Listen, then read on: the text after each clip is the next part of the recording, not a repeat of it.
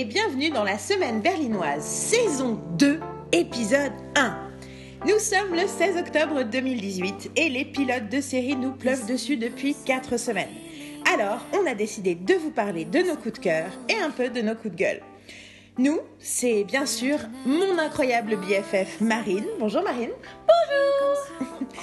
Et notre nouvelle cohabitante, troisième membre de la tribu des écureuils, qui vient agrandir officiellement notre équipe de Semaine Berlinoise saison 2, notre chère Carole. Bienvenue Carole. Salut J'ai bien aimé t'écouter. Qu'est-ce que je dis Qu'est-ce que je dis? Salut C'est bien parti. Est-ce que vous êtes prêtes les filles à parler série? Oui Vous êtes bien sur la Semaine Berlinoise.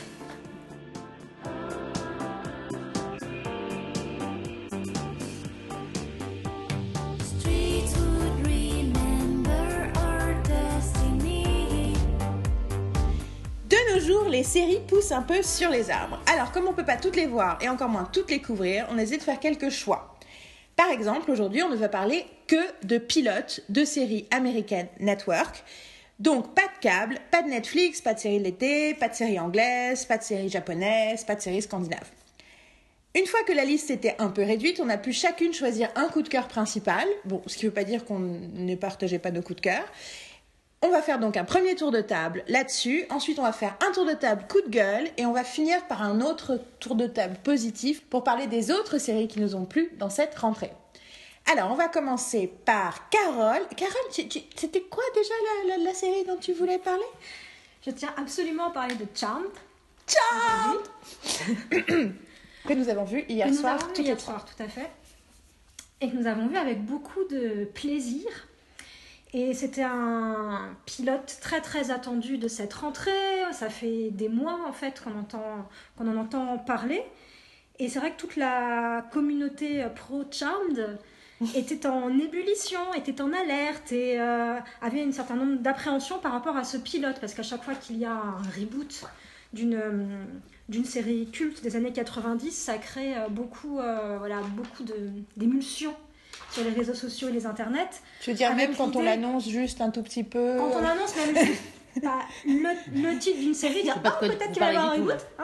Hein Je sais pas de quoi vous parlez. Non, moi non plus. Non, non, Mais vous non. pouvez écouter notre dernier podcast où on, on Parce qu'on serait quand même pas en train de parler de Buffy au bout d'une minute de discussion, c'est pas possible. ça Donc, pas euh, la semaine berlinoise, épisode 14, euh, partie 3, série. Vas-y, pardon, excuse-moi. Donc j'en reviens euh, à, à Charmed, et c'est vrai que dès qu'on annonce un, un reboot, il y a tout de suite euh, une sorte de, de, de- de crispation. Donc, ce, euh, pas pour ma part, parce que je suis pas une aficionados, euh, une aficionada, une- enfin je suis pas une fan hardcore, je suis pas une fan hardcore, puisque aficionados c'est un pluriel, je crois. Je ne fais pas partie des aficionados de Donc je ne fais pas partie des aficionados de Charmed, Moi non plus. euh, non puisque plus. on peut pas, Parce fait, on qu'on peut- est- parce que voilà, on peut pas mélanger euh, tout n'importe quoi. Donc il y a. Buffy, il y a Charmed, c'est deux, deux équipes un petit peu, un petit peu séparées, mais on, on les aime bien, nos cousins éloignés de la famille Charmed malgré tout. Et puis pour plein de, plein de, de- de raisons, c'est une série euh, qui m'a intéressée dans sa première version et qui m'intéressait de découvrir ici parce qu'on est euh, face à un trio féminin par, sur des questions de sorcellerie, qu'en soit tout ce qui concerne le surnaturel euh, m'intéresse et qu'en plus la question de la sorcellerie aujourd'hui est assez... euh, plus que dans l'air du temps, mais au centre des, au centre des, discus- des discussions, puisque euh, la question euh, de féminisme et sorcellerie est complètement active ces derniers, ces derniers temps. Donc moi j'étais très impatiente de voir ce pilote et j'ai assez vite été séduite par la proposition. On est sur, sur une série diffusée sur la CW, qui est une, euh, une, une chaîne qui diffuse beaucoup de, de teen series, qui diffuse beaucoup de séries euh, euh, orientées autour de personnages féminins aussi. Donc on retrouve un petit peu en termes de, de style, de, mise en scène, d'ambiance, des, des éléments qui sont assez, assez je trouve, caractéristiques de ce qu'on peut trouver sur la CW. Je- je- J'ai la sensation qu'on on retrouve, on retrouve cette, cette patte-là, et donc on est dans, un, dans une ambiance qui diffère complètement euh, de celle du, euh, du charme d'original. Et je trouve que cette scission-là, elle est, elle est importante. Le trio de, de personnages euh, féminins porte des noms différents. euh, des, des, de celui des, des, sœurs, des sœurs Halliwell. Donc là, Mel et Maggie sont confrontées dans la première scène au décès de leur mère, comme dans la série originelle. Et elles vont rencontrer la troisième sœur qui permettra de constituer le, le pouvoir détroit autour du fameux euh, livre des ombres. Donc, la troisième sœur, Macy. Donc, dans le décor, on retrouve euh, le, euh, la maison avec le grenier à la décoration très gothico-romantique que l'on trouvait dans la maison des, sœurs, des sœurs Halliwell. Le, le livre avec son symbole, son symbole particulier. Euh, après, euh, on a à la fois euh, plein de, liens qui créent de la familiarité avec la série source et en même temps une vraie nouvelle proposition.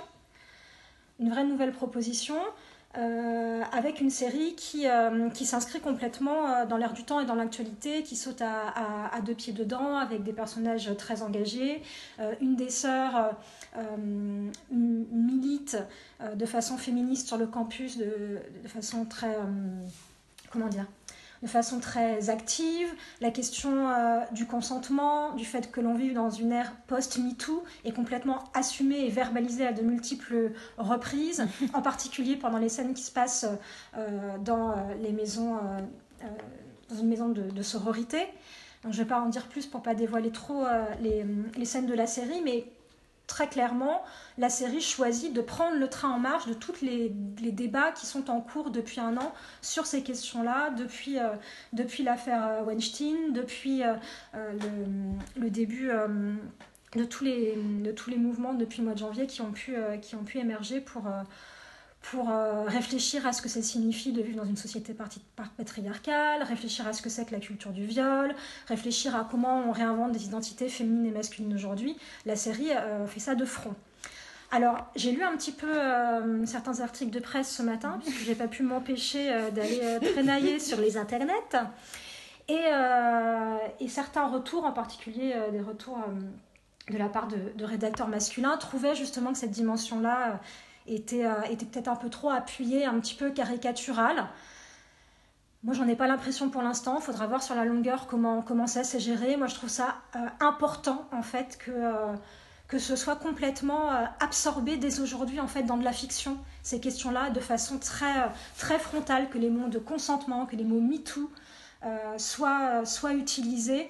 Et, parce que ces expressions-là, on les utilise plus, en fait, sans penser à toutes les réflexions qu'elles engagent. J'ai eu cette conversation-là assez souvent avec des gens ces derniers temps. Le simple fait de prononcer les mots MeToo, pour dire même moi aussi dans une conversation habituelle, en bon français, euh, on utilise souvent du franglais, et de dire MeToo, pour dire moi aussi, on le dit souvent, et que maintenant quand on prononce ces cinq lettres, et ben, ça charrie un imaginaire qui n'est plus du tout le même d'avant, que les mots sont extrêmement connotés. C'est bien dire à quel point on est tous euh, euh, impliqués par ces questions-là, et je trouve ça extrêmement euh, important et naturel que, euh, que tout ça soit actif dans une série de fiction. Jusqu'à présent, euh, ces questions-là étaient abordées de façon très métaphorique dans les séries surnaturelles depuis très longtemps.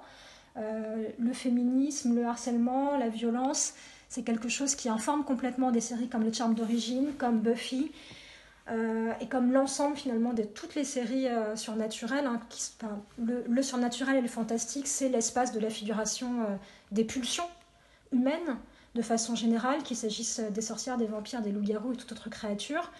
Et, et donc là, on met vraiment les deux pieds dans le plat, mais de, façon, de façon militante. Donc je pense que ça, c'est important. de façon verbale en fait Ouais, parce que oui, tout ce qu'on dit c'est c'est c'est rigolo il y avait la dimension du crypto du message crypto machin crypto féministe crypto voilà. là on n'est pas du tout dans le crypto quoi On n'est plus dans le crypto. enfin aussi mais avant le crypto il y a déjà Voilà. le verbal le, Alors- le, le sous-texte c'est devenu texte comme dirait euh, Giles Tout à fait, tout à fait. Et c'est pas, euh, c'est fait sans redondance parce que c'est fait aussi avec beaucoup, euh, beaucoup d'humour et que la, gravité du, discours de fond passe par une forme de légèreté. Et je trouve que finalement ça c'est assez bien géré pour le moment. Moi, quand je regarde ce pilote, je pense aussi à euh, tous les adolescents que j'ai pu euh, croiser dans des salles de classe et je sais qu'ils vont regarder cette série-là, que c'est complètement une série qui leur est destinée et que je trouve ça, important en fait que des jeunes femmes et des jeunes hommes euh, en devenir euh, puissent grandir avec ce, avec ce genre de, de, série-là. Un phénomène n'existe qu'à partir du moment où il est, euh, on met des mots dessus, où on crée des mots pour parler des problèmes et des phénomènes. On ne peut pas réfléchir à un problème tant qu'on ne met pas de mots, tant qu'on n'a pas les mots pour le dire. Et que le phénomène n'existe qu'à partir du moment où ce, où ce mot est communément admis, où il circule et où toute une communauté au sens large se l'approprie. Et que euh, l'espace de la fiction est important pour penser en fait tout ce qui se passe dans le monde réel et c'est ce que fait, en tout cas ce que tente de faire cette série de Charmed et je trouve que c'est mais c'est assez courageux en fait de le faire avec autant de frontalité. Moi, je suis entièrement d'accord avec toi. Enfin, je vais laisser aussi Marine donner, dire. euh, Enfin, tu vois, Marine, je suis intéressée par ce que tu en penses, mais euh, c'est rigolo parce que dès le départ, la première fois qu'on entend la, la mère parler, elle parle de witch hunt et elle dit. euh, elle est au téléphone et elle dit It's not a witch hunt, it's a reckoning. Et donc, ce n'est pas une chasse aux sorcières, c'est une. euh, Il n'y a pas vraiment de mot pour reckoning en français, mais c'est en gros, c'est. C'est quand, euh, c'est quand ce que tu sèmes, euh, se enfin quand tu récoltes ce que tu sèmes, dans le sens quand tu as semé de la merde, en gros. Et c'est clairement une conversation où elle parle d'un professeur de l'université qu'on a accusé de harcèlement sexuel, voire plus, et qui se plaint d'être victime d'une chasse aux sorcières. Et donc il y a vraiment un truc super intelligent sur le retournement. Dès le premier truc, dès la première scène, sur cette idée, tout ce que tu dis, donc non seulement d'utiliser les mots, de le dire, de l'expliquer, mais surtout de montrer à quel point les mots peuvent être mal appropriés et mal utilisés. Et l'idée que ce sont les, agresseurs qui se, placent en victime. Et je mettrai du coup euh, dans le post de ce podcast la merveilleuse vidéo de Trevor Noah qui parle de la victimisation euh, des hommes dans l'ère de MeToo. Et on est en, en pleine affaire Cavana aussi quand même en ce moment. Oui, Donc c'est quand même important et intéressant que euh, ce pilote de Charmed arrive juste maintenant. Exactement. Et donc, du coup, vous verrez, vous verrez le lien avec la vidéo de Trevor Noah. Malheureusement, euh, il n'y a pas de sous-titres, mais euh, pour les anglophones. Et sinon, euh, trouvez un copain anglophone et demandez-lui de vous expliquer ce qu'il raconte. Mais voilà, moi, j'étais incroyablement surprise. Je m'attendais vraiment à ce que ce soit. Enfin, je m'attendais à rien de particulier. Moi, je suis vraiment pas fan de Charmed. J'ai beaucoup de respect pour les fans de Charmed parce que. Parce que j'ai beaucoup de respect pour les fans en général, quelle que soit leur série. J'ai beaucoup de mal à voir la dimension euh, métaphorique, une dimension métaphorique qui me- m'intéresserait dans Charmed, la série que j'ai regardée, dont j'ai regardé. Je crois qu'on a regardé la première saison ensemble avec Marine à C'est l'époque. possible. à la télé, et après, on a- je sais parce que j'avais-. J'avais une fixation sur euh, le top d'une des sœurs Halliwell qui était un truc rose avec des manches. je me rappelle de ça spécifiquement. Ça Euh, On a quand même regardé Charmed pour les fringues, il faut l'avouer. Voilà, c'est ça. Et, mais je, je pense que j'ai- pas jamais dépassé la saison 1. Et, euh, et tu vois, tout le truc Léo, machin et tout, j'en ai entendu parler, mais pff, moi je suis restée au moment où Pro était avec un flic. C'est Pro qu'elle s'appelle? Bon, enfin bon.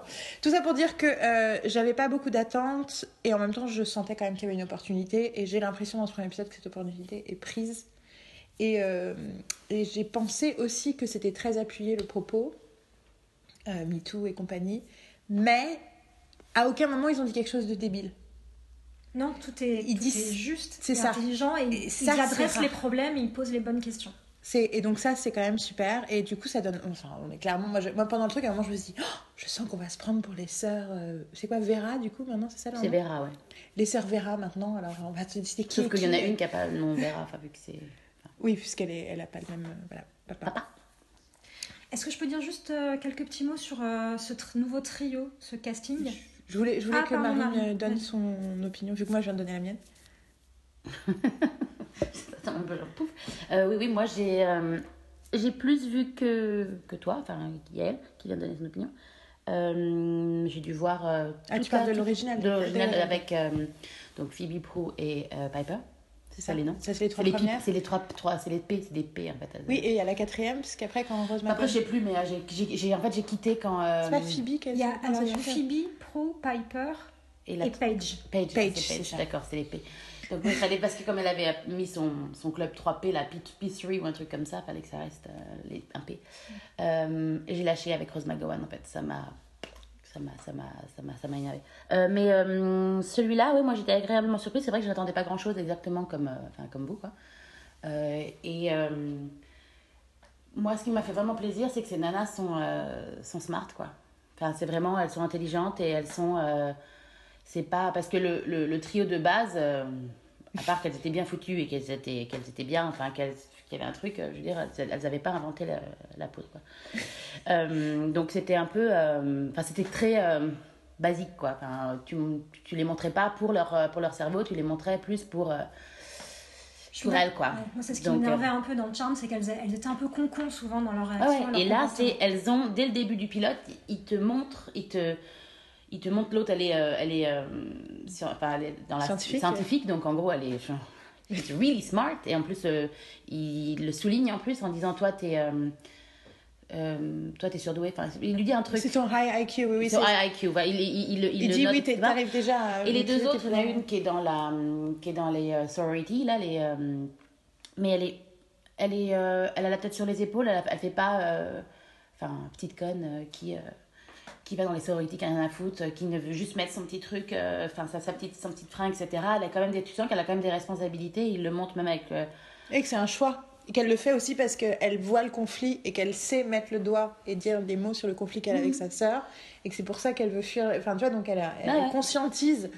Et l'autre à bien la, la différence entre les deux sœurs avec celle qui est donc euh, qui est euh, qui a ancré euh, euh, qui, ah mince qui euh, L'activiste. l'activiste merci c'est ça que j'avais j'avais genre manifestation genre, des mots j'avais les mots les mots allemands Euh, l'activiste et qui est euh, dès le début euh, c'est clair ce qu'elle veut enfin elle est euh, en plus euh, she's gay donc moi le truc c'est je trouve ça super enfin c'est gros spoiler hein, mais bon C'est Euh, gros le spoiler, truc, mais c'est dans les trois premières minutes de oui, c'est les trois premières minutes. Mais ce que je veux dire, c'est que c'est- c'est. C'est bien, enfin, je veux dire, c'est tout, tout, tout. le- Les personnages sont bien travaillés, tu sens qu'ils ont réfléchi à, à tout, quoi. Ouais, je suis Et je trouve que la, la base de, de ces, trois, ces trois personnages, je suis désolée d'avoir. Finalement, c'est ce que tu voulais peut-être dire par rapport aux trois. Vas-y, on va voir. Ah Mais en gros, non, mais c'est. Ça met. euh, je dis, ça renforce, enfin, ça donne la force à la série, quoi. Parce que, enfin, c'est.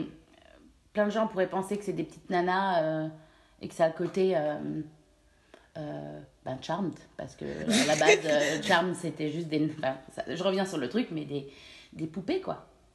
Des poupées, machin. Et là, c'est juste. c'est pas, c'est plus des poupées, c'est des femmes.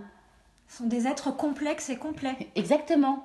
Donc, des femmes, quoi. Comme. enfin, Et non, mais c'est- je suis tout à fait d'accord avec tout ce que tu dis. Ça va me permettre de prolonger en fait un petit peu ton, ton discours.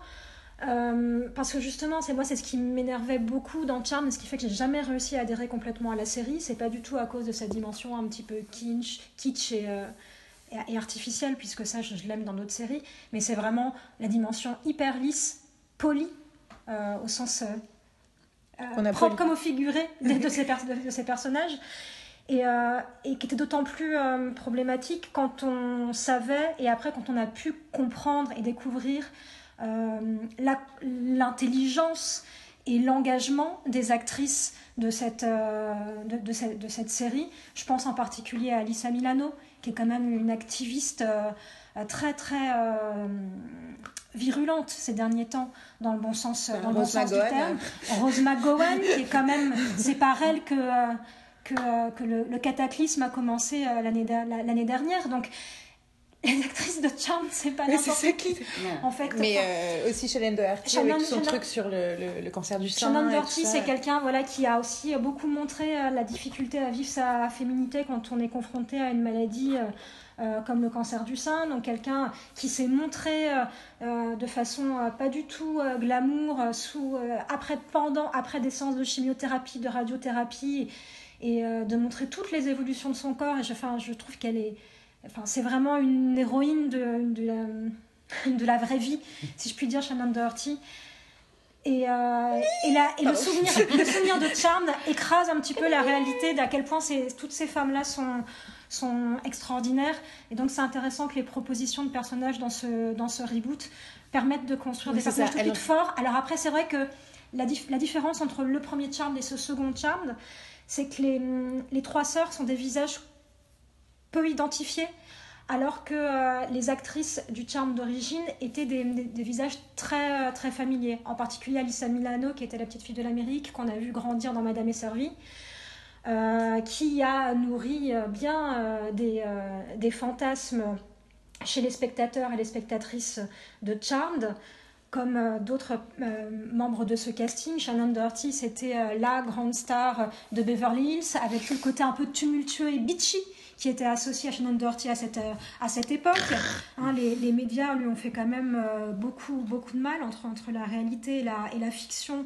euh, dans la façon dont la personnage de Shannon Doherty a été construite, c'est quand même quelqu'un qui a quand même passé beaucoup d'épreuves du feu. Mais c'était des visages, toutes ces actrices-là, quand elles sont arrivées dans, dans Charmed, Rose McGowan aussi, des visages qui étaient identifiés par les spectateurs, qui étaient familiers, contrairement à ce nouveau trio de, de comédiennes qu'on découvre aujourd'hui.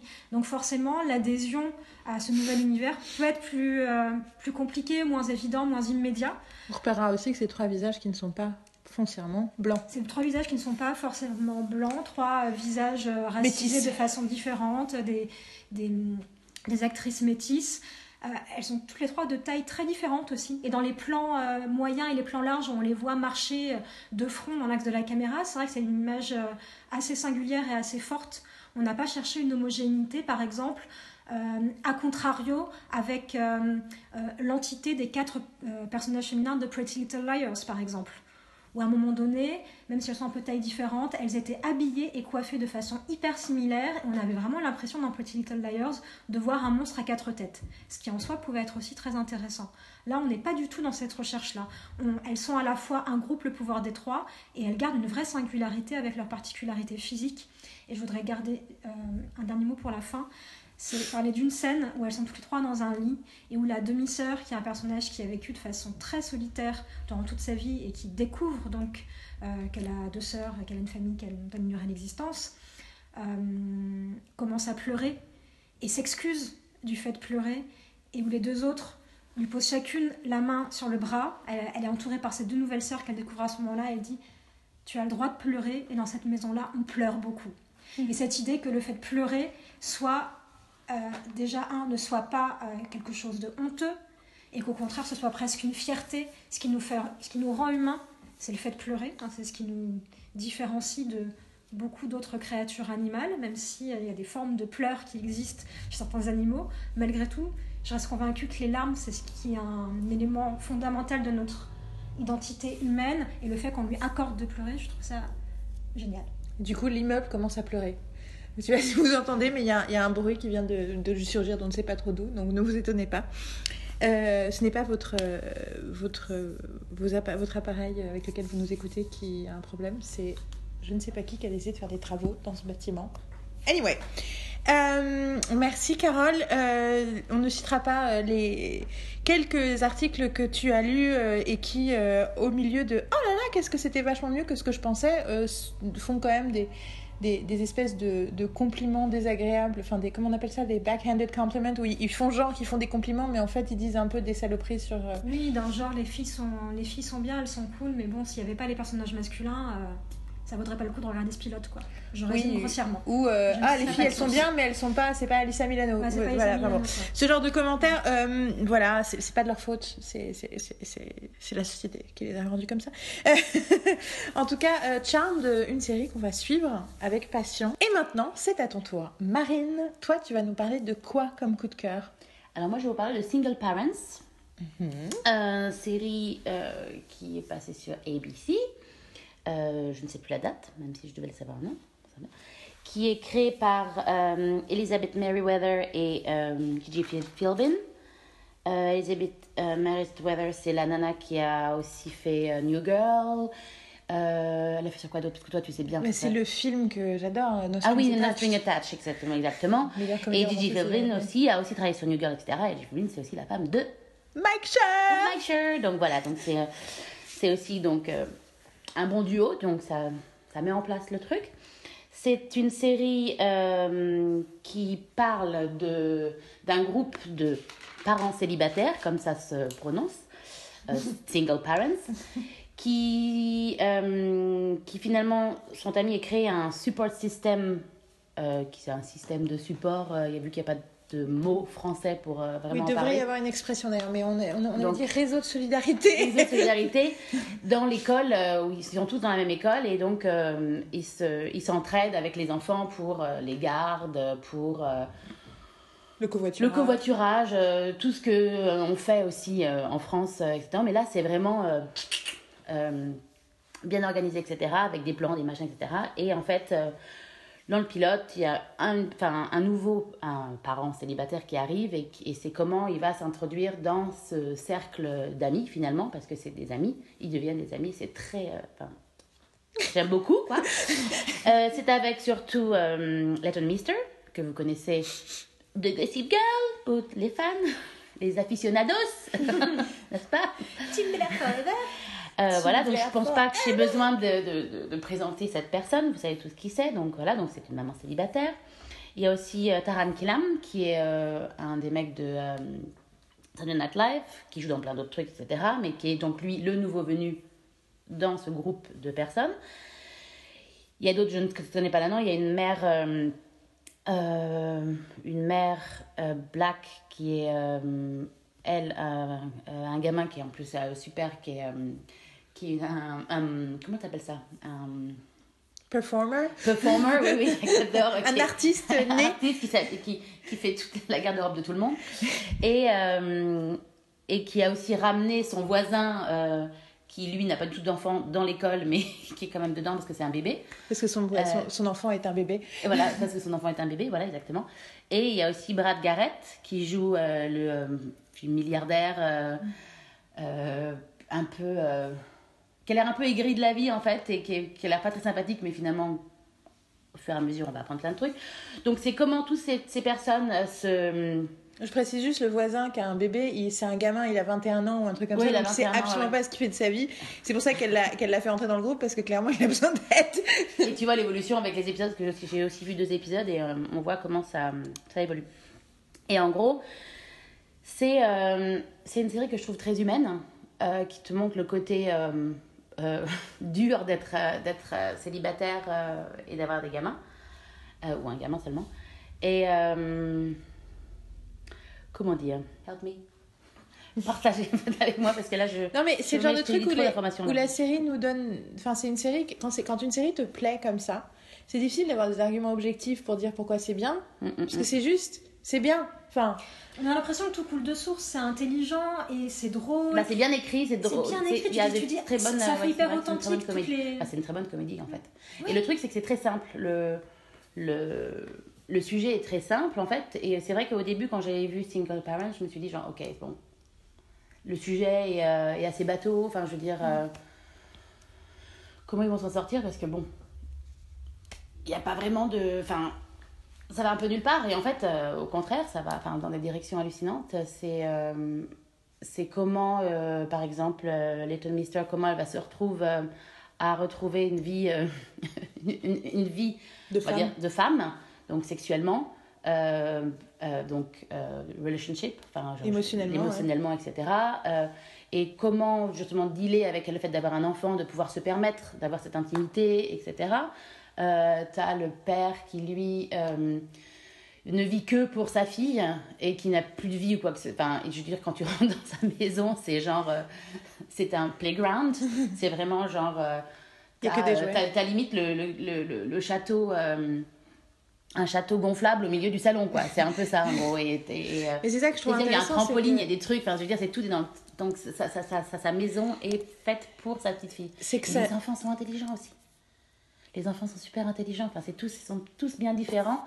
Et, euh, Les enfants jouent bien aussi. et les gens, ils jouent super bien. ouais. Ça, c'est important, ça, que les enfants. Ah mais c'est super et, et, et le truc c'est aussi que tu as les euh, tu découvres chaque personnage un peu à chaque fois en fait c'est-à-dire enfin moi j'ai vu que des épisodes je pense que vous en avez vu peut-être Moi, trois je n'ai vu que deux. T'en as J'en ai vu deux deux aussi aussi. et donc t'as le pro- et tu, finalement tu te rends compte donc le premier épisode c'est plutôt basé sur le, Le le nouveau nouveau, donc euh, Taran Killam et euh, le deuxième épisode je sais pas si j'ai le droit de dire euh, si, si, bon, parce qu'on parle que des pilotes Oui, non, mais on parle euh, de ce qu'on veut. c'est basé sur euh, la friendship entre deux hommes en fait. Enfin, comment un, un homme veut, veut, veut pouvoir. enfin, parce qu'il n'y a que des nanas en fait. Enfin, des nanas. Mais non, justement. Il n'y a pas ça qui est très nanas. drôle, c'est que dans il y a plus de mecs que de nanas dans, la, dans, les, dans, le, dans le groupe. Mais les nanas sont, sont quand même. euh, Enfin, je trouve qu'elles qu'elles parlent plus et qu'elles ont beaucoup plus d'opinion par rapport au reste. Et c'est elles un peu qui donnent un peu le. le Là. ouais. Bah oui, parce que Brad Garrett, truc, il se tait. Et, euh, Vu qu'il, lui, il se tait parce qu'il veut pas rentrer dans les conversations. L'autre, si c'est un gamin. Et donc l'autre, c'est le nouveau. Mais je suis d'accord, mais, mais je trouve ça intéressant que dans un truc sur les, les parents célibataires, ils aient choisi de montrer trois figures masculines très différentes les unes des autres. Ah, mais complètement. Il y a vraiment quelque chose sur. C'est ça que je. Le, le par- le- sur le parenting, c'est comment on peut être parent de façon très très différente. Mm. Et c'est pas. euh, Il y a. euh, Et tu pourrais penser, euh, ah oui, mais ça, c'est pas comme ça qu'il faut faire, ou ça, c'est comme ça qu'il faut faire, mais justement, les... il te montre à quel point c'est bien au-delà. Tu pourrais penser que Brad Garrett, euh, qui est millionnaire, enfin, qui dit un truc. Je trouve que sa façon de présenter sa, sa vie dans le pilote, la façon dont il dit. euh, voilà, euh, en gros, j'ai eu des enfants parce que j'étais euh, mariée avec une femme hyper jeune, hyper belle et qu'elle voulait des enfants. Et sauf que tout d'un coup, elle a disparu et tout d'un coup. euh, Il a eu des jumelles. ouais, et oui. Et- ouais, non, mais- non, mais je t'entends de. Oui. Et du coup, euh, tout d'un coup, je me retrouve à être père célibataire et à élever des gamins, ce qui n'avait jamais fait partie de mon plan de vie. J'avais toujours pensé que je donnerais des sous pour les cadeaux. Et, que... et donc, ce, ce truc-là, c'est hyper touchant. Quoi. C'est ça qui est, qui est beau, c'est que la série montre tout de suite à quel point il y a plein de façons différentes d'être parent et que quoi qu'il arrive, de toute façon, tu vas te planter, tu vas faire des erreurs, mais c'est pas grave en fait. Ah, ça montre toutes les faiblesses que C'est peut pas avoir, euh, peut avoir les parents, en fait. C'est juste hyper déculpabilisant comme série. Et ce qui, est- et ce qui, est, ce qui est fort, je trouve, c'est que le fait que tu aies des enfants ou pas, tu te sens inclus par la série. Mm, mm, mm. Et puis il y a plein de façons différentes d'avoir des enfants en plus et de, et de vivre le fait de, de, de faire du parenting. Il n'y a pas de mot aussi pour ça, le parenting en français. C'est un mot qui manque En beaucoup. fait, alors, on, on va ouvrir le comité de d'updatation, de, de mise à jour de la langue française, parce qu'on a vraiment y, il y a un déficit de vocabulaire, les gars, on a un problème. Quoi. Donc c'est une série sur le parenting et les multiples façons d'être parent. La parentalité. La parentalité. Ouais, mais on dit la parentalité, mais il n'y a pas de verbe. On dit pas euh, parentaler, tu vois, ou parenté. Parentalé. De toute façon, que ça fait de Buffy. En fait, on va- Je lui ai parentalé le vampire hier. Pardon. Donc on a un petit, euh, voilà, on a un petit souci de vocabulaire, mais vous voyez ce que, hum, ce que je veux dire. Et, et voilà, c'est une série, c'est pas une série euh, de niche en termes de public. C'est une série hyper inclusive. Et, et en plus, il chante une chanson magnifique dans le premier épisode- Ah oui, c'est vrai, j'avais oublié ça. qu'on adore. C'est ça, il y a aussi un truc hyper important, ce premier épisode assume que Moana est un chef-d'œuvre, Vaiana en français. N'empêche que c'est agréable de savoir que nous sommes bien d'accord, c'est un chef-d'œuvre, c'est merveilleux. Tout à fait. Et, euh, mais, euh, et au niveau de l'humour, parce que c'est quand même du single camera, donc c'est pas un sitcom classique, ça joue plus sur le côté euh, montage. euh, Qu'est-ce que vous en avez pensé, vous euh Ah, L'humour est bon. Enfin, c'est. C'est fin, c'est. Enfin, je, je- je- je- je me souviens. Enfin, je- j'essaie de me souvenir si j'ai beaucoup rigolé, mais oui. Bah oui, oui. Enfin, Moi, moi, je me suis, moi, en fait, ça m'a tellement touchée que j'ai du mal à me souvenir de à quel point ça m'a fait rigoler. Parce que je m'en souviens surtout comme un Ouais, truc, comme une série que j'ai envie de revoir de toute façon. Et donc, du coup, mais pas, pas du coup uniquement parce que c'est drôle, quoi. Voilà, c'est c'est genre, ça, c'est un petit c'est le doudou, tu sais. hum, ouais. Tout à fait. De toute façon, moi, il y a Leighton, Mis- Leighton Mister, donc à partir de ce moment-là, j'y vais, quoi. C'est c'est c'est mon problème. Qu'est-ce que je- Non, non, mais qu'est-ce que je suis contente qu'elle ait un rôle comme ça, quoi. Et en fait, je savais pas qu'ils avaient eu un enfant. Ah oui, oui. ça. Si, si, Avec moi, je savais, moi, je savais. Ah, c'est- c'est- Ce, Bah, ce rôle-là ne lui arrive pas à n'importe quel moment de sa vie non C'est plus. ça. Et elle en C'est a parlé du fait qu'elle était hyper contente de faire ce rôle-là. Notamment, j'ai vu un truc passer sur Internet. Parce que voilà. Son euh, gamin, il est génial en plus. Avec, quand il ouvre la valise avec. J'ai. J'ai le châle de ma maman, ça sent. Ah, son gamin dans la série, parce que du coup j'étais là. T'as vu une photo du fils de Leighton Mister et de. C'est un fils, c'est un garçon qu'ils ont eu Adam Brody et Leighton Mister? Je sais plus. Bon, en tout cas, gossip, hashtag gossip. Euh, mais Non, effectivement, le, là- gamin qui, le gamin qui joue euh, son fils dans la série est absolument hallucinant. Qu'il a, tu vois vraiment en plus l'attachement qu'il a avec sa mère. Et, il ouvre, là, il va en, en, en sleepover, en sleepover, euh, avec une valise. avec une valise et dedans il y a le, le châle qui sent sa mère. Je sais pas ce qu'il a. Il a et oui, il a tortue pour dormir. La tortue lumineuse. Le truc, tous les trucs de la maison où c'est. euh, Et le genre- truc du châle, c'est tellement, enfin, c'est tellement juste, en plus, c'est tellement vrai. Enfin, moi, je me projette complètement dans ce petit Non, mais c'est bien parce que là, dans le premier ça. épisode, il, fa- il- il lui file le châle pour qu'il aille à l'école avec le châle pour sentir sa maman. Mm. C'est trop mignon. Et moi, ce que j'adore, j'avoue, c'est les jumelles. Ah, mais les Les jumelles, jumelles, elles sont. elles sont. Les, les jumelles qui essayent de, de, de, de, creuser un tunnel. un tunnel, oui. Dans, leur chambre et le père qui dit oui je, je fais replâtrer le truc tous les mois ça les, ça les occupe J'étais là mais les deux enfin les deux jumelles elles sont totalement euh, En fait, elles sont. Parce qu'en plus, elles ont un côté destructeur, c'est qu'elles veulent tout détruire et tout déconstruire. Mhm. Et en même temps, euh, elles sont sympas. Mm, mm, Je mm. trouve ça hyper. Enfin, c'est complètement inattendu comme. euh, Comme représentation. Donc voilà, Single Parents, on est bien, on est bien d'accord, c'était un peu un des coups de cœur général de la, de la rentrée. Oui, oui, des agréables surprises, quoi, parce que je m'attendais pas du tout que ce soit si bien. Mais après, on voulait vraiment la soutenir vu les créatrices. Oui, oui. Bah oui, mais bon, je ne savais pas au départ que c'était elle. Oui, c'est ça. On a découvert après, en fait. Enfin, le- enfin avant de la regarder, mais c'est. Oui, c'est clair. Ouais. Euh, alors, moi, mon coup de cœur. Mon coup de cœur, c'est FBI. Et je pensais vraiment pas que ce serait mon coup de cœur. Euh, tu viens de me regarder. J'avais dit autre chose? Non, Parce que Marine vient de me lancer un regard. Je me suis dit, Ah, je me suis trompée, j'ai confondu avec une autre série. Donc, FBI, je m'attendais vraiment pas parce que, vu le titre. euh, Et vu que c'est une série de Dick Wolf sur CBS, bon alors Dick Wolf, c'est lui qui a créé notamment tous les Law and Order et donc euh, et tous les Chicago aussi. Du coup, sa chaîne c'est NBC. Tout ça c'est que du NBC. Donc c'était, je sais pas ce qu'il faut sur CBS, mais euh, il s'est passé un truc. Bon. Et vu le titre, vu le côté euh, ben, dans ta face euh, policier, on fait une série qui s'appelle FBI. Je je savais pas trop. euh, je pensais que je serais cliente parce que j'aime les séries de flics, je regarde tous les NCIS et compagnie, mais je pensais pas à ce point. Et donc j'ai vu trois épisodes. Vous, vous en avez vu. Toi, t'en as pas vu, Carole? Non. Et toi, t'as vu que le premier? Non, je l'ai vu deux épisodes. T'as vu deux épisodes. Euh, je vais pas énormément vous spoiler. Alors, il y a plusieurs raisons pour lesquelles j'avais envie de regarder. Déjà, il y avait Missy Peregrine, euh, que j'adore, que j'adore de Rookie Blue. Euh, j'ai fait des vidéos sur notre chaîne Geek Avant-Garde, dont on va parler à la fin de, de ce podcast. Et vous verrez, je, je, parle aussi beaucoup de, de pourquoi j'aime Missy Peregrine pour Rookie Blue. Ou alors je dis juste, j'aime Missy Peregrine à cause de Rookie Blue, c'est possible. En tout cas, il y avait aussi Jérémy Sisto, il y a... Bon, il y avait des raisons de regarder. Le premier épisode, la première moitié, j'ai pas vraiment, je savais pas vraiment ce que je regardais. Ça me plaisait, mais je savais pas jusqu'à quel point est-ce que ça essayait de faire. Euh, j'étais, par contre, je me rappelle vraiment clairement que les dix dernières minutes, j'étais là, ah mais en fait, il y a quelque chose qui me plaît vraiment, et c'était l'intelligence et la compétence. J'adore le fait que tous les gens qui euh, travaillent au FBI dans cette série, donc c'est juste effectivement des gens qui bossent au FBI, ils sont compétents, ils sont intelligents. Le premier épisode parlait euh, du lien euh, incestueux entre les trafiquants de drogue et euh, les groupuscules d'extrême droite. C'était très intéressant. Il y avait tout un truc en plus sur comment faire porter le chapeau d'un truc euh, à une minorité alors qu'en fait c'est euh, un truc de suprématie blanche derrière. Enfin ouais, quelque chose d'assez. euh, Et en plus l'acteur qui jouait le connard, c'est un type qu'on adore d'autres séries. Et du coup c'était hyper douloureux. Je vous dirai pas qui c'est, mais c'était douloureux. Vous verrez quand vous verrez. Euh, le deuxième et troisième épisode, alors je les ai vus dans le désordre parce que je me suis trompée, euh, voilà. Mais du coup, il y en a un qui parle euh, de terrorisme, de, la façon dont le terrorisme existe aujourd'hui, le terrorisme qui vient du Moyen-Orient.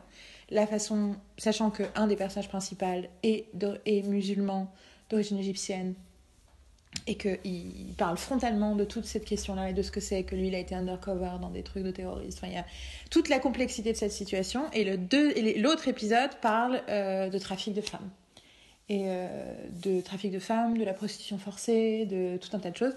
Donc, en gros, euh, la série, clairement, a décidé de parler des, questions politiques et sociales de notre monde, enfin du monde dans lequel elle existe, donc c'est-à-dire les États-Unis, et le font de façon intelligente, personnelle, humaine.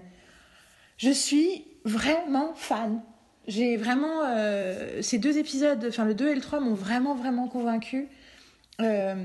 alors, du coup, donc, euh, notamment, il y a aussi ce, franchement, ce personnage de. Le, partenaire de Missy Peregrine qui est. euh, J'ai lu une super interview de lui euh, dans Time Magazine où il expliquait qu'en gros, euh, ils avaient écrit le personnage sans ethnicité et ils cherchaient plus ou moins des, des acteurs latinos.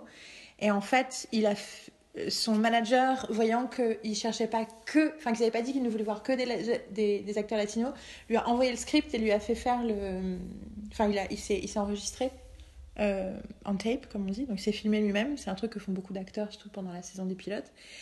Et en fait, ils ont, ils ont, ils ont voulu le rencontrer donc Dick Wolf et tout les l'équipe créative. Et c'est là qu'il a compris qu'en fait, euh, c'était pas du tout prévu pour quelqu'un euh, d'origine égyptienne comme lui. Et en fait, il a parlé avec eux de qui il était, de son origine, de sa vie, de sa famille, de- du fait d'être musulman, de, de- à son âge aux États-Unis, euh, de comment le 11 septembre est arrivé quand il avait 11 ans, un truc comme ça. Est-ce que comment ça a influencé sa vie et sa carrière? Et du coup, ils ont en gros changé le personnage. Mais en fait, ils ont changé le personnage avant même qu'il soit complètement choisi, parce qu'il dit c'est au moment où j'ai fait le screen test, vraiment pour FBI, que entre temps le personnage s'appelait Omar. Au début, il s'appelait juste initial, il s'appelait Omar, il était d'origine égyptienne, il y avait des phrases en égyptien, euh, enfin dans, dans le dialecte de la de là d'où vient ma famille, euh, dans le script du pilote. Euh, Enfin, tu vois, ils avaient. euh, C'est.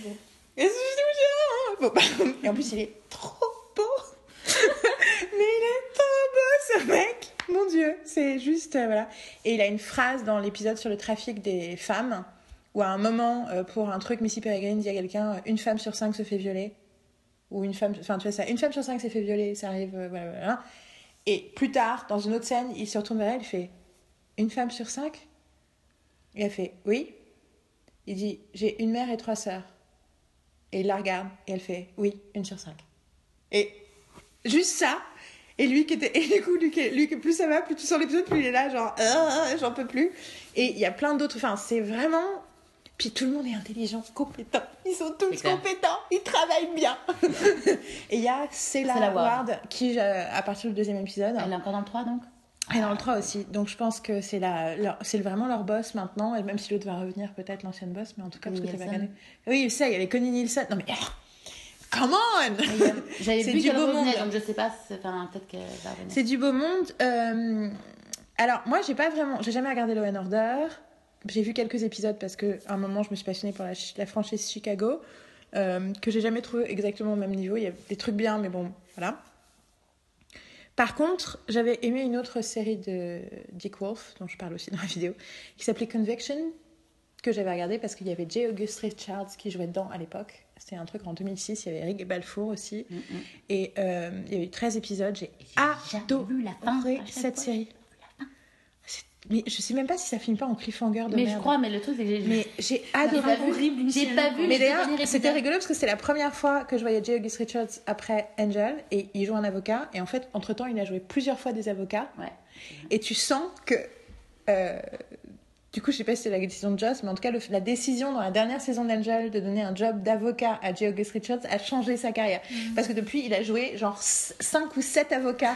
non, mais je te jure. Est-ce une bonne chose ou pas pour lui? Ah bah, pour, bah, bah sinon c'était les autres rôles des noirs dans ce genre de dans ce genre de série c'est euh, le criminel le malfrat le mec qui est en prison il a il a eu un boost jusque là il n'avait fait que des rôles comme ça à partir de ce moment-là il a un boost il fait il fait le noir de service dans tous les cabinets d'avocats du coup il est toujours riche bien fringué oui je pense que pour la représentation c'est cool Oui, c'est comme une euh. Et d'ailleurs, Pas les autres, il, il est après, pas dans un truc aussi. Mais j'ai l'impression qu'il était aussi un peu. Il était pas dans quelques épisodes de Franklin and Bash Parce qu'il a joué dans Raising the Bar. Oui, euh, Il est dans Raising the Bar. Bon, on va vous Oui, sur- crois. regardez sur le post, il y aura la liste de toutes les séries où J. August Richards joue un, avocat.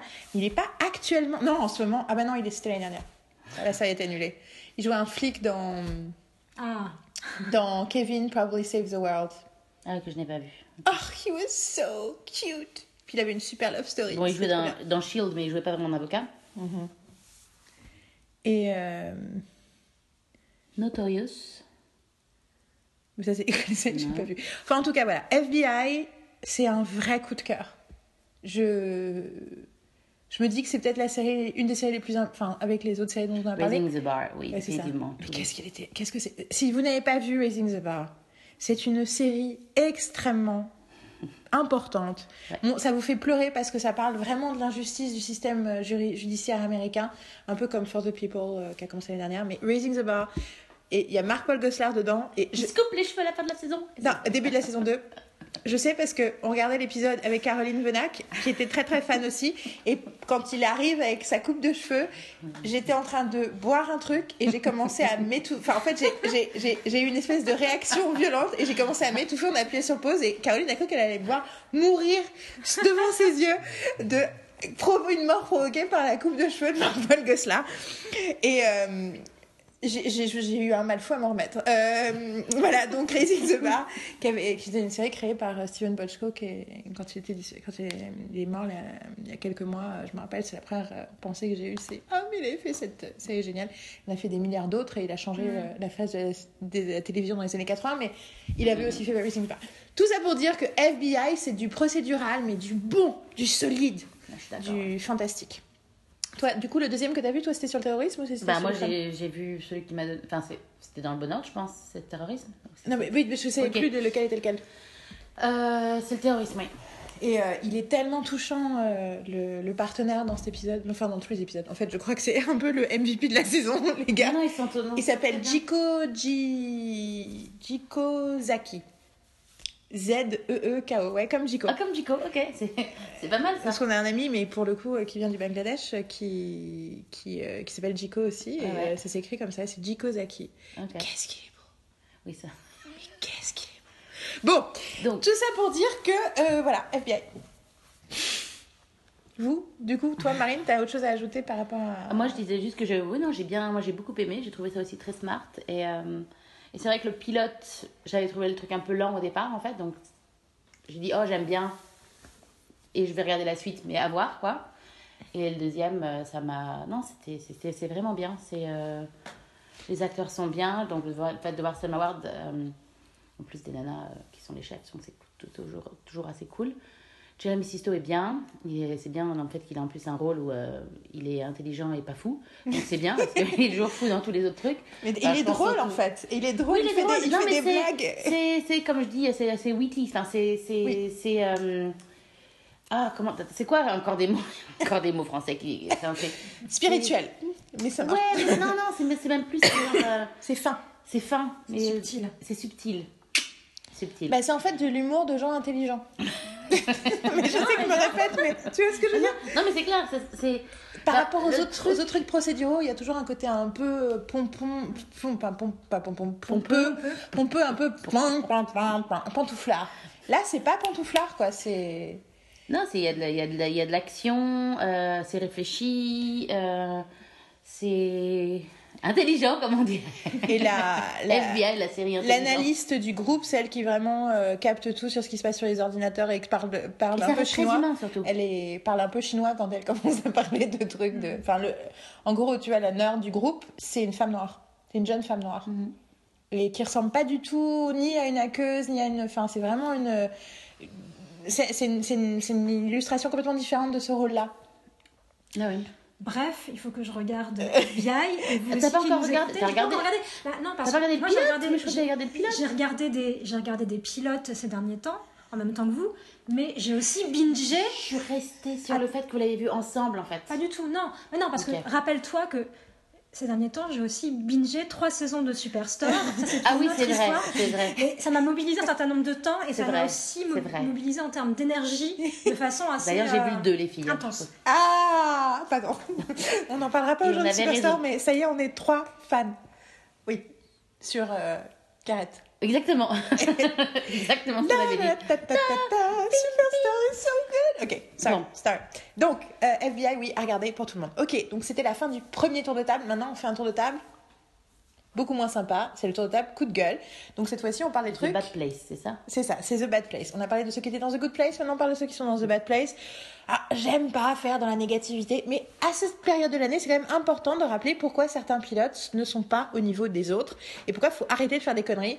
Euh, voilà, c'est bien de, de temps en temps euh, les rappeler à l'ordre parce que les exécutifs, euh, clairement, font traduire ce podcast et l'écoutent pour après euh, décider de ce qu'ils vont mettre à l'antenne l'année prochaine. Donc c'est important quand même de partager. Bon. On va commencer le tour de table coup de gueule avec euh, Marine. Donc Ouais. toi, tu vas nous parler d'une petite série. série qui n'est pas du tout connue, qui s'appelle Magnum PI, euh, reboot bien sûr, euh, qui a été, j'ai oublié le nom du mec qui l'a développé. C'est Peter M. Lenkoff qui avait aussi développé MacGyver. Ah ouais, c'est ça. Oui, c'est ça, c'est ça, c'est ça. Merci. Alors, allons-y. Alors, Magnum PI, c'est euh, donc je vais pas vous répéter, euh, je vais pas vous raconter du moins l'histoire de Magnum PI. Je pense que vous connaissez tous. Après, bon, ça se passe à Hawaï. C'est un mec euh, qui était dans les Navy Seals, enfin pour celui-là. Je sais pas si c'était dans Navy Seals avant aussi, mais là, c'est Navy Seals et euh, il devient un, un inspecteur, enfin un private investigator, donc un détective privé. Voilà. Merci. On sent Allez. qu'on a du mal avec les langues. Détective privé. C'est sur CBS. Et la personne qui a repris le rôle de notre cher Tom Selleck, quand même. C'était quoi ça? C'était tu léchais ou euh? Oh là là, mon dieu, ok. Euh, c'est Jay, Jay Hernandez, donc celui qui jouait Diablo dans Suicide Squad. Ah J'attendais le truc genre. Et en fait, euh, Marine me dit des trucs fais Ah le mec, il a, euh, il a comme, comme, comme, comme dirait euh, Carole, euh, le sexe appeal d'une huître. Donc, euh, C'est vrai que je dis ça en plus. Anaïs aussi a dit ça, c'était oui, quoi oui, truc? c'est Michael Douglas c'est Michael Douglas, c'est qu'il le charisme d'une c'est le sexe appeal d'une huître et il est, il est collé comme une loutre.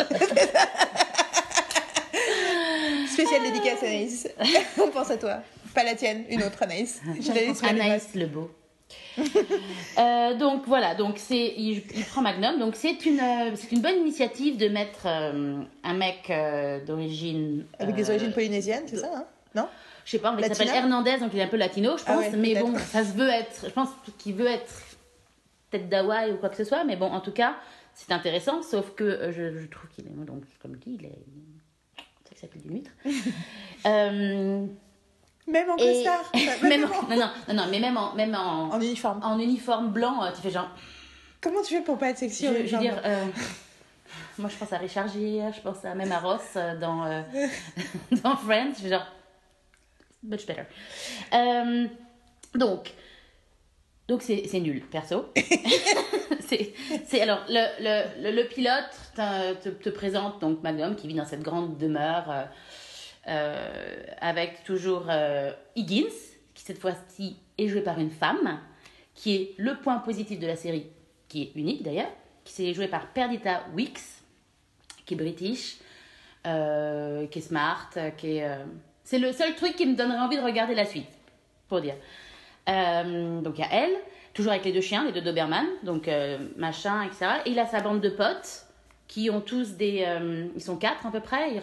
Ça commence d'ailleurs par une histoire, euh, il lit un bouquin et c'est même... Enfin, c'est pas, c'est pas crédible euh, deux secondes.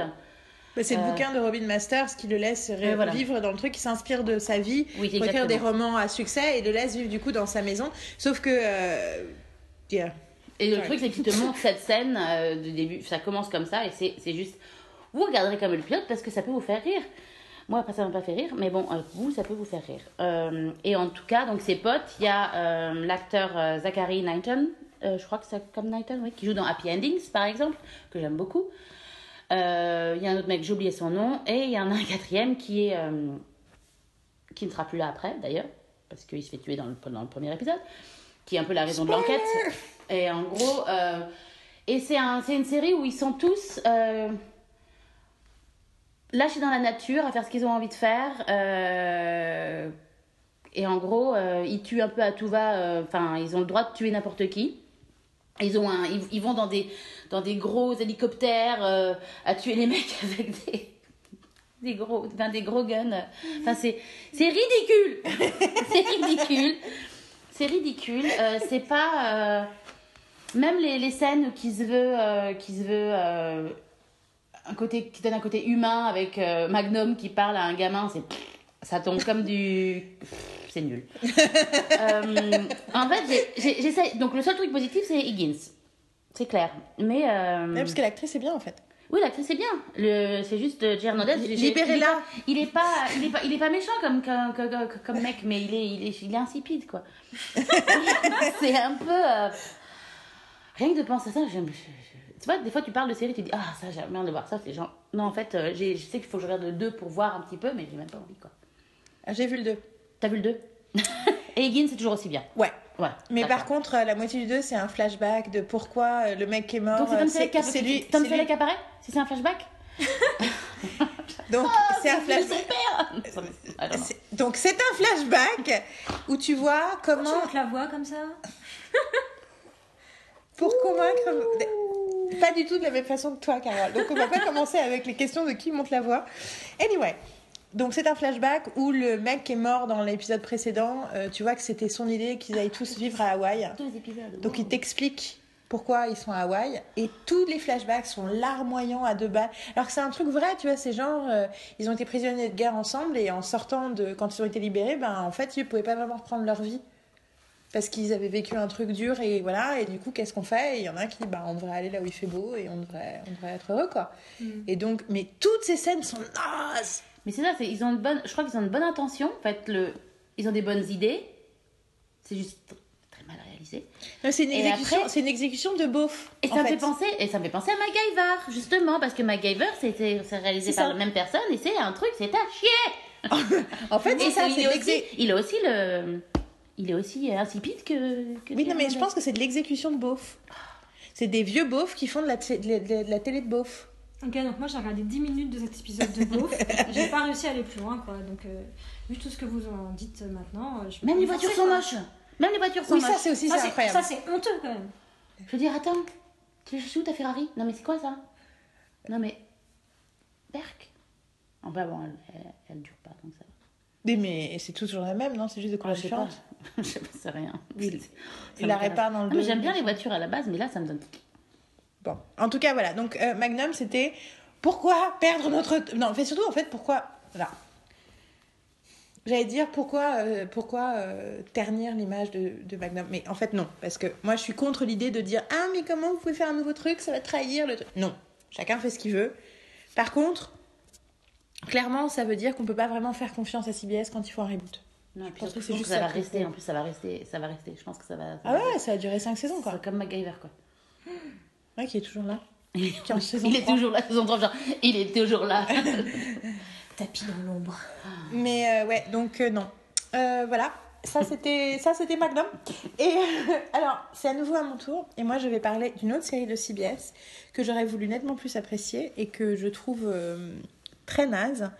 Et dont il me semble même que j'ai regardé le deuxième épisode, mais tu vois, je suis plus sûre. Je sais même pas Tu si déjà oublié. C'est ça.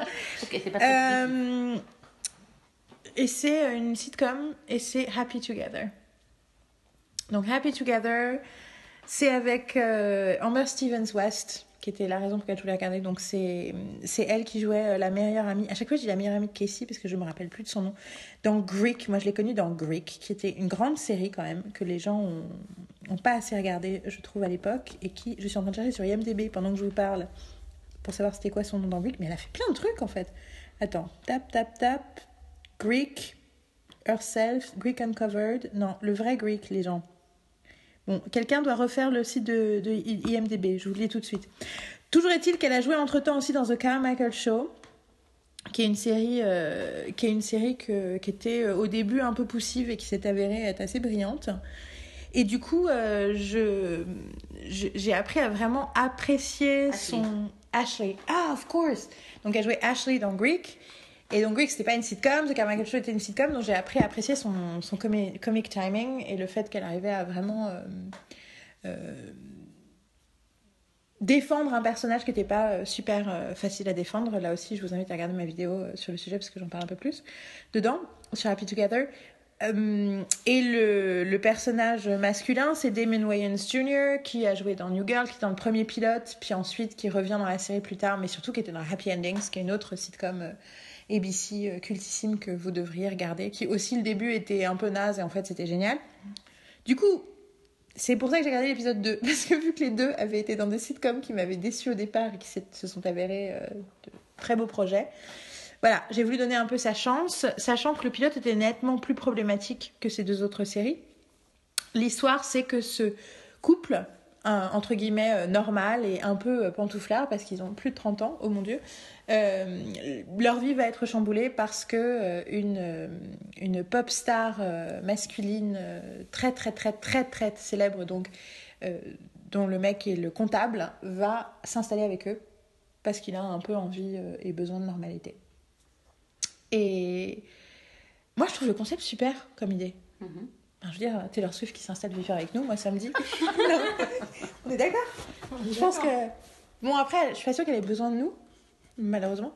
Mais on pourrait quand même la rendre heureuse, non? Pensez pas Ah. Donc, euh, Taylor, si tu nous entends, Euh, mais et en plus, un des executive producers de la série, c'est Harry Styles, qui est un des membres illustres de One Direction, aussi un des ex de Taylor Swift. Ah. Euh, et du coup, je pensais qu'il y aurait un truc, voilà, mais c'est en fait, en fait, c'est juste mal écrit. C'est juste très, très, très mal écrit. Et en fait, c'est ça le problème, c'est que c'est l'exemple parfait de quelque chose de très important dans l'écriture de série, dans l'écriture en général, mais particulièrement dans l'écriture de série, mais qui, pour une raison mystérieuse, est une, quelque chose que les gens n'ont pas encore compris. Et quand je dis les gens, je veux dire le public, je veux dire les fans, je veux dire euh, les critiques, je veux dire les scénaristes, je veux dire les directeurs de chaîne, euh, les producteurs. C'est que une bonne série, c'est pas une question de bonne idée. C'est une question de traitement. Tu peux avoir la meilleure idée de la terre, si le traitement est pas bon, ça marche pas. Tu peux avoir faire un truc le plus le plus simple de la terre, genre une série qui s'appelle Single Parents ou une série qui s'appelle FBI ou une série qui est un reboot d'un truc des années 90 comme Charmed. Vous remarquez que sur le papier, ces trois trucs-là sont des mauvaises idées. Tout à fait. Et en réalité, ce sont d'excellentes début de série. J'allais dire d'excellentes séries, mais je m'avance un peu quand même. Ça sera utilisé euh, pour, pour me juger un jour, c'est ce que je viens de dire. Non, mais Happy Together, c'est une super idée qui a une exécution naze. Mais vraiment naze, parce qu'en fait, il n'y a pas une scène auquel tu crois. Et du coup, tu sens que les acteurs essayent de sauver les meubles en, sur, en, surjouant un petit peu, et euh, enfin surtout euh, Damon Wayans Jr. Après, c'est le fils de Damon Wayans qui est aussi un, comique très célèbre, donc du coup, euh, je pense qu'il y a une espèce de truc dans la famille où on doit défendre l'honneur familial comique et en faire des tonnes. Mais euh, il le- faut aussi que dire que la pop star joue mal, ce qui n'est pas du tout. Euh, il est censé être australien, mais je crois qu'il est vraiment australien, mais il joue, un peu comme un, comme un pied. Donc voilà, donc c'est problématique, mais je trouve ça important d'en parler parce que c'est l'illustration d'une leçon d'écriture et une leçon aussi de. Je dis, c'est une leçon pour nous aussi, critiques et fans et sériephiles en général, parce que faut arrêter que chaque fois qu'une série est ratée, on dise ah mais c'est parce que et qu'on commence à faire un procès de l'idée. C'est un truc qui arrive très régulièrement quand une série est ratée ou un film est raté de dire ah mais ils auraient pas dû faire ça, ils auraient dû faire un autre truc. Non, c'est jamais une question d'idée, c'est jamais une question de concept. Alors oui, des fois c'est que le concept est trop faible, mais c'est pas à cause de l'idée, c'est à cause du traitement. Donc voilà, gardez ça tous en tête. Je vous assure, ça va tous nous rendre de meilleures critiques. Donc euh, c'était mon petit coup de gueule. arrêtez de, de, de maltraiter des, des bonnes idées. Et toi, Carole? Alors, euh, moi je vais parler de manifeste. Alors, mon premier problème pour un manifeste, c'est de pitcher manifeste, savoir jusqu'à quel point je spoil ou je spoil pas. Parce que j'ai un problème dans la vie, c'est que je suis une spoileuse accidentelle mais compulsive. Donc, spoiler On va alert, elle spoiler. va spoiler complètement. Et comme vous le savez, si vous avez déjà regardé votre téléphone pendant que vous écoutiez notre podcast, ce podcast est chapitré. Vous pouvez donc aller directement au chapitre suivant et ensuite revenir pour écouter ce que, ce que Carole veut dire sur Manifeste euh, une fois que vous aurez vu l'épisode. Si vous voulez le voir. Donc, Manifeste commence avec une famille dans un aéroport qui s'apprête à prendre l'avion. Et il se trouve que cette famille est, est séparée euh, suite à des euh, problèmes euh, aéroportuaires. Une partie de la famille prend un avion et l'autre reste dans la salle d'embarquement. Elle monte aussi d'un tour quand on commence à rigoler. Vas-y. Elle se moque de moi. On se moque toutes les unes des autres. Elle se moque de moi, c'est juste toi, ma chérie. Au plur- Non, c'était au pluriel dans ma tête. hein. moi, je n'ose pas me moquer de toi. Donc, un aéroport, vas-y, on était aéroportuaire. Aéroportuaire, on peut utiliser le mot aéroportuaire. Of course, darling, you can do whatever you want. Ok, merci. Donc une partie de la famille monte dans un avion, l'autre reste dans l'aéroport pour prendre un avion plus tard. Et donc tout le monde va finir par arriver, parce qu'à un moment donné, on se dit, évidemment, on se dit, ah, ça va merder. Ils, ils sont séparés, forcément, ça va merder, il va se passer un truc, est-ce qu'il va y avoir un crash ou quoi? Donc on sent tout de suite qu'on va être dans une espèce d'univers euh, proto-lostien. Bim, gros mot. Ça y est, ça c'est fait. Euh, et donc, une partie de la famille arrive à bon port, l'autre aussi. Seulement, attention, spoiler, la première famille est arrivée à la date prévue et la deuxième partie de la famille arrive cinq ans plus tard en réalité. Mais ils étaient où pendant 5 ans? Alors, on se souvient du premier épisode. euh, premier épisode? Non, je sais plus quel épisode de X-Files où, à un moment donné, sur la route, attention, enlèvement extraterrestre, il y a 9 minutes qui disparaissent. Il y a toujours un truc dans X-Files 9 minutes qui disparaissent. Là, c'est pas 9 minutes, c'est 5 ans d'un coup qui disparaissent. L'avion réapparaît. Euh, plus personne, euh, évidemment, dans l'avion, ils se posent des questions au départ parce qu'ils ont été dans une zone de turbulence et ils se rendent compte qu'ils n'ont plus de réseau sur leur téléphone. Alors au début, tu te dis. J'ai mis un masque. Ah. Et moi j'étais là, ah, parce qu'en fait ils sont dans le passé. Donc du coup ils sont à, un- à un- à une époque où il n'y avait pas encore les téléphones, et c'est pour ça qu'ils ont plus de réseau. Bah non, tout simplement, leur abonnement euh, est périmé. voilà, Donc, bref, c'est nul, déjà c'est nul. Oui, c'est clair. Ils ont Parce que moi, je c'est savais ce qui se passait. On l'a regardé ensemble. Moi, je savais ce qui se passait. Elle, elle savait pas ce qui se passait. Moi, Moi, j'ai- à décrire ce les, les dix premières minutes, j'ai pas, j'ai j'ai pas arrêté de faire des trucs. Ah, peut-être c'est ci, peut-être c'est ça, et tout ça, machin. Bref, donc ils arrivent cinq ans plus tard. Les autres ont grandi. Donc là, attention, on est dans un univers proto les revenants. Parce que par on a des jumeaux aussi, comme dans les revenants. Vas-y, on a dit que je pouvais spoiler, je spoil. hein. Donc on a des jumeaux. La jumelle a grandi, elle a 50 plus, et son petit frère est resté petit. Mais comme c'est des jumeaux, elle savait qu'il n'était pas mort parce qu'ils ont un lien très très fort. C'est vrai? Ah, j'ai pas vu l'épisode 2. Tu vas me spoiler l'épisode 2. Bon bref, arrête deux minutes mes conneries. Tout ça pour dire que potentiellement ça pourrait être intéressant. On peut se dire ah attention un univers avec une espèce, de distorsion euh, euh, temporelle, de la paranoïa, des complots peut-être, tout de suite des éléments surnaturels puisqu'un des personnages entend des voix puis plusieurs. Enfin voilà, on sent que tous ces gens qui ont été dans cet avion qui a donc voyagé dans le temps euh, ou en tout cas qui a peut-être été, on ne sait pas exactement où est-ce qu'ils sont passés pendant ce temps-là. Euh, ils arrivent en pensant qu'ils ont fait un trajet tout à fait ordinaire. Eh bien, les uns et les autres, il va leur arriver plein de choses assez étranges. Et puis c'est un- une série qui va essayer d'explorer la famille, la reconstitution de la famille. On dirait que tu vends le truc là. C'est super bizarre. T'es passé de. T'es passé de. Je me moque. hein. Non mais pour dire, pour dire qu'il y a, il y a, y a, y a- tu sais, il y a une envie, tu vois, il y a l'envie d'avoir envie d'aimer la série au début. Putain, j'aime si c'était Johnny Hallyday au début. là. Ne regardez pas cette série. Elle va vous faire des effets pervers. Tu me fond, tu me- tu me caches dans mon t-shirt. Donc, Euh, et bref, en fait, tout ce qui pourrait être intéressant devient assez vite ridicule. Bon, il y a Prince Charming de Once Upon, Once Upon a Time. Oui, c'est ça. Donc au début, on se dit, allez, on va regarder juste parce qu'il est un petit peu joli. Mais en fait, alors, au bout de deux plans, je me suis dit, en fait, il m'énervait déjà dans Once Upon a Time, j'avais envie de le claquer. Au bout de deux séquences, j'en ai, j'en ai ras-le-bol de sa gueule. J'ai plus envie de le voir. C'est clair. Il a tout le temps une tête de chien battu et tout ça. Enfin voilà, qui juste euh, secoue-toi, quoi. Je suis tout à fait d'accord. la semaine berlinoise, le podcast de la positivité. Bah, c'est positif de dire qu'il a une gueule bref. de, chien battu. Euh, pour terminer, excusez-moi, j'ai, j'ai haussé la voix. Tout ça pour dire, euh, revoyez Lost et regardez pas Manifeste, quoi. Voilà. C'est tout ce que j'ai à dire à ce sujet. Euh... Ouais. Ouais, coup- moi j'ai pas aimé non plus. hein. Enfin, j'ai pas aimé. Non, j'ai pas aimé.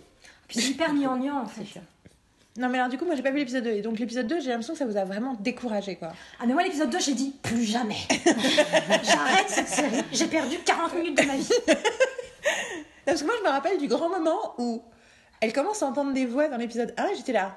Elle entend des voix Oh, Tu crois qu'elle entend des voix? Tu crois qu'elle entend vraiment des voix? Et on s'est mis toutes les deux et, C'est la cool Il se passe un truc. et quand tout d'un coup elle entend vraiment quelque chose, on a fait Ouais Et je t'ai fait un high five parce que j'étais trop contente qu'elle entende des voix. Parce que j'en étais là, ah c'est cool, ça va être un peu. Ouais, euh, mais très vite, c'est, ça un peu devient une espèce, de facilité. Après, moi, j'ai, regardé l'épisode 2, il y a... Enfin, j'ai trouvé ça lourd, quoi.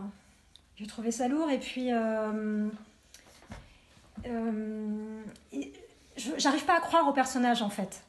Il y a des personnages que je trouve euh, pas assez intelligents parce qu'ils devraient être, pas assez subtils, pas assez adultes.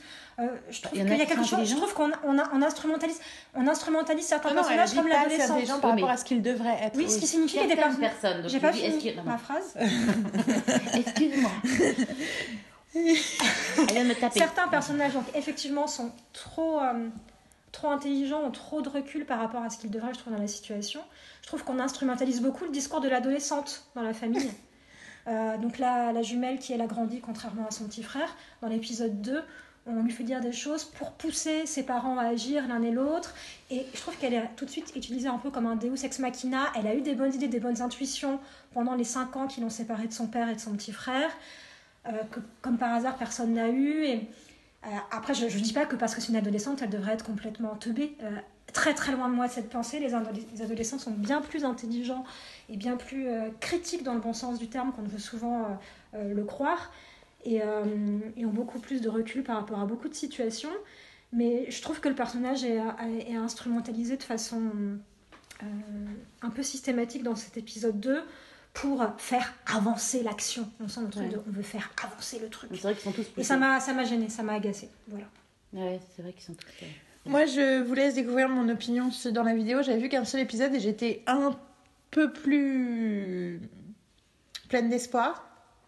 J'avais été en fait agréablement surprise par la justesse de ce que disait, de la façon dont était caractérisée la. Enfin, la justesse relative euh, était caractérisée la, sœur de Prince Charmant. Euh, dans sa façon de réagir au fait que son mec avait épousé sa meilleure amie, je sais pas, j'avais quelque chose, ça m'avait pas. J'avais trouvé ça pas mal comme réaction. C'était une réaction un peu retenue, un peu genre, bah, qu'est-ce que je te dise euh, En même temps, je t'ai perdu pendant 5 ans, ok quoi. Et. Enfin, ça m'avait bien plu, j'avais bien aimé l'idée qu'elle soit cop, j'avais bien aimé. Donc, du coup, j'étais un peu plus positive dans la vidéo, mais voilà, pour voir le détail, découvrez-la. Ça sert à pas que je vous, ça sert à rien que je vous répète ce que j'ai dit à ce moment-là. Mais donc toi aussi, là, de, de- toi aussi, t'as dit, euh, non, t'arrêtes. J'ai un peu. le- elle, elle reparle, donc je me, je me souviens de certaines choses, mais c'est vrai que c'est une série que j'ai un peu mis euh, coin du cerveau c'est pas intéressant quoi. Et tu Et regardes c'est vrai que quand je pense à. Hein? Tu regardes la suite? Oh, je suis pas sûre. Le truc, c'est qu'il se passe un truc. Ils font bien sûr un. Le truc, c'est que tu regardes l'épisode, tu fais. euh, Et puis il se passe un cliffhanger à la fin de l'épisode, tu te dis genre. Ah C'est c'est un petit côté. euh, Ça va être méchant ce que je dis, mais c'est un petit côté scandale. euh, où euh, je regarde un épisode et je dis genre, ça me fait chier. Et finalement, il se passe un truc à la fin, tu fais, oh merde, faut que je regarde le prochain. Euh, parce que je veux savoir ce qui se passe. Mais. et là, c'est. c'est trop de trucs, il, y a trop de- il se passe trop de trucs. C'est exactement je veux dire, le fait que si vous regardez les vidéos d'IAL, c'est genre il y a 5 cinq, séries en même temps. Et c'est toujours. Ils essaient d'en faire trop quoi. Ils auraient dû garder le truc plus simple. euh, et, euh, et justement, euh, c'est vrai que dans l'épisode, c'est un- un- un- c'est une autre personne qui, est, euh, Qui est au centre de qui est au l'épisode. centre de l'épisode, entre guillemets, parce qu'il y a Ouais, essaient de mettre trop de personnes en même temps. C'est-à-dire, il se passe trop de trucs dans l'épisode. Et ça se passe super vite. Et ils trouvent la solution en deux secondes. Parce que le chien est devant le machin qui dit que c'est là qu'il faut ouvrir la porte. Genre. Je fais genre, prends-moi pour une conne Genre, non mais c'est bon quoi. Genre, Il y a beaucoup de choses qui sont, c'est vrai, qui sont hyper téléphonées Ah, mais et artificielles parce que. euh, suis la flèche. Voilà, il Suis faut les oiseaux. un truc toutes les, toutes les L'oiseau minutes, quoi. est en forme de flèche. Suis au bout. Machin. Appuie sur le. c'est- Limite, t'entends la voix et fait genre, fais ça, fais ça. Mais c'est genre, c'est Euh, relou. C'est chiant. du coup, on va pas repasser au truc positif. Et pour mettre Carole de- dans l'esprit, je vais lui montrer la photo de Jiko Zaki, le mec de FBI. Ah ouais. Ça calme Voilà, donc voilà. Oh, so pretty. Ok. Pardon. Donc maintenant, on repasse Tu au... l'as dit quatre fois, je crois. hein. Je sais, parce que je le pense. Et que, euh, et que j'ai aussi parlé de son intelligence, de ses origines, de son histoire. Je ne l'ai pas juste objectivisé. Anyway. Euh, et donc, on est parti pour le second round positif. Pour commencer ce deuxième round, je vais parler de A Million Little Things, qui est une, euh, qui est euh, la série larmoyante de la rentrée de ABC, qui a été écrit par DJ Nash euh, et que moi j'ai repéré assez rapidement parce qu'il y avait James Rowley et Sean Maher dedans. Donc Sean Maher c'est euh, Simon Tam dans Firefly. James Rowley c'est bien sûr Sean Spencer dans Psych qui est une de mes séries préférées de tous les temps que je revois régulièrement. Voilà, en plus James Rowley, c'était non seulement le personnage principal, il interprétait le personnage principal, mais il écrivait au moins un, voire plusieurs épisodes de, de chaque saison. Il était vraiment extrêmement impliqué. C'est vraiment voilà. Donc j'ai- un rapport très fusionnel. euh, à tout ce qu'il fait en fait. Je suis très, je suis très, cheerleader, en mode cheerleader. L'idée que ce soit sur une série grande chaîne, ça me faisait très plaisir. Euh, dans les jours qui ont précédé euh, le visionnage du pilote, je m'étais super euh, hypée. J'ai pas mal apprécié le pilote. Et ensuite, j'ai vu plusieurs critiques qui parlaient du fait que les épisodes 2 et 3, enfin que plusieurs critiques étaient un peu mitigées. Euh, et des trucs euh, institutionnels, donc d'Américains qui avaient eu accès aux trois premiers épisodes, ça m'a beaucoup inquiété. J'ai vu aussi après qu'il y a beaucoup d'autres gens sur Twitter et compagnie qui ont dit qu'il y avait trop de choses dans ce pilote, ça parlait dans tous les sens, machin et tout.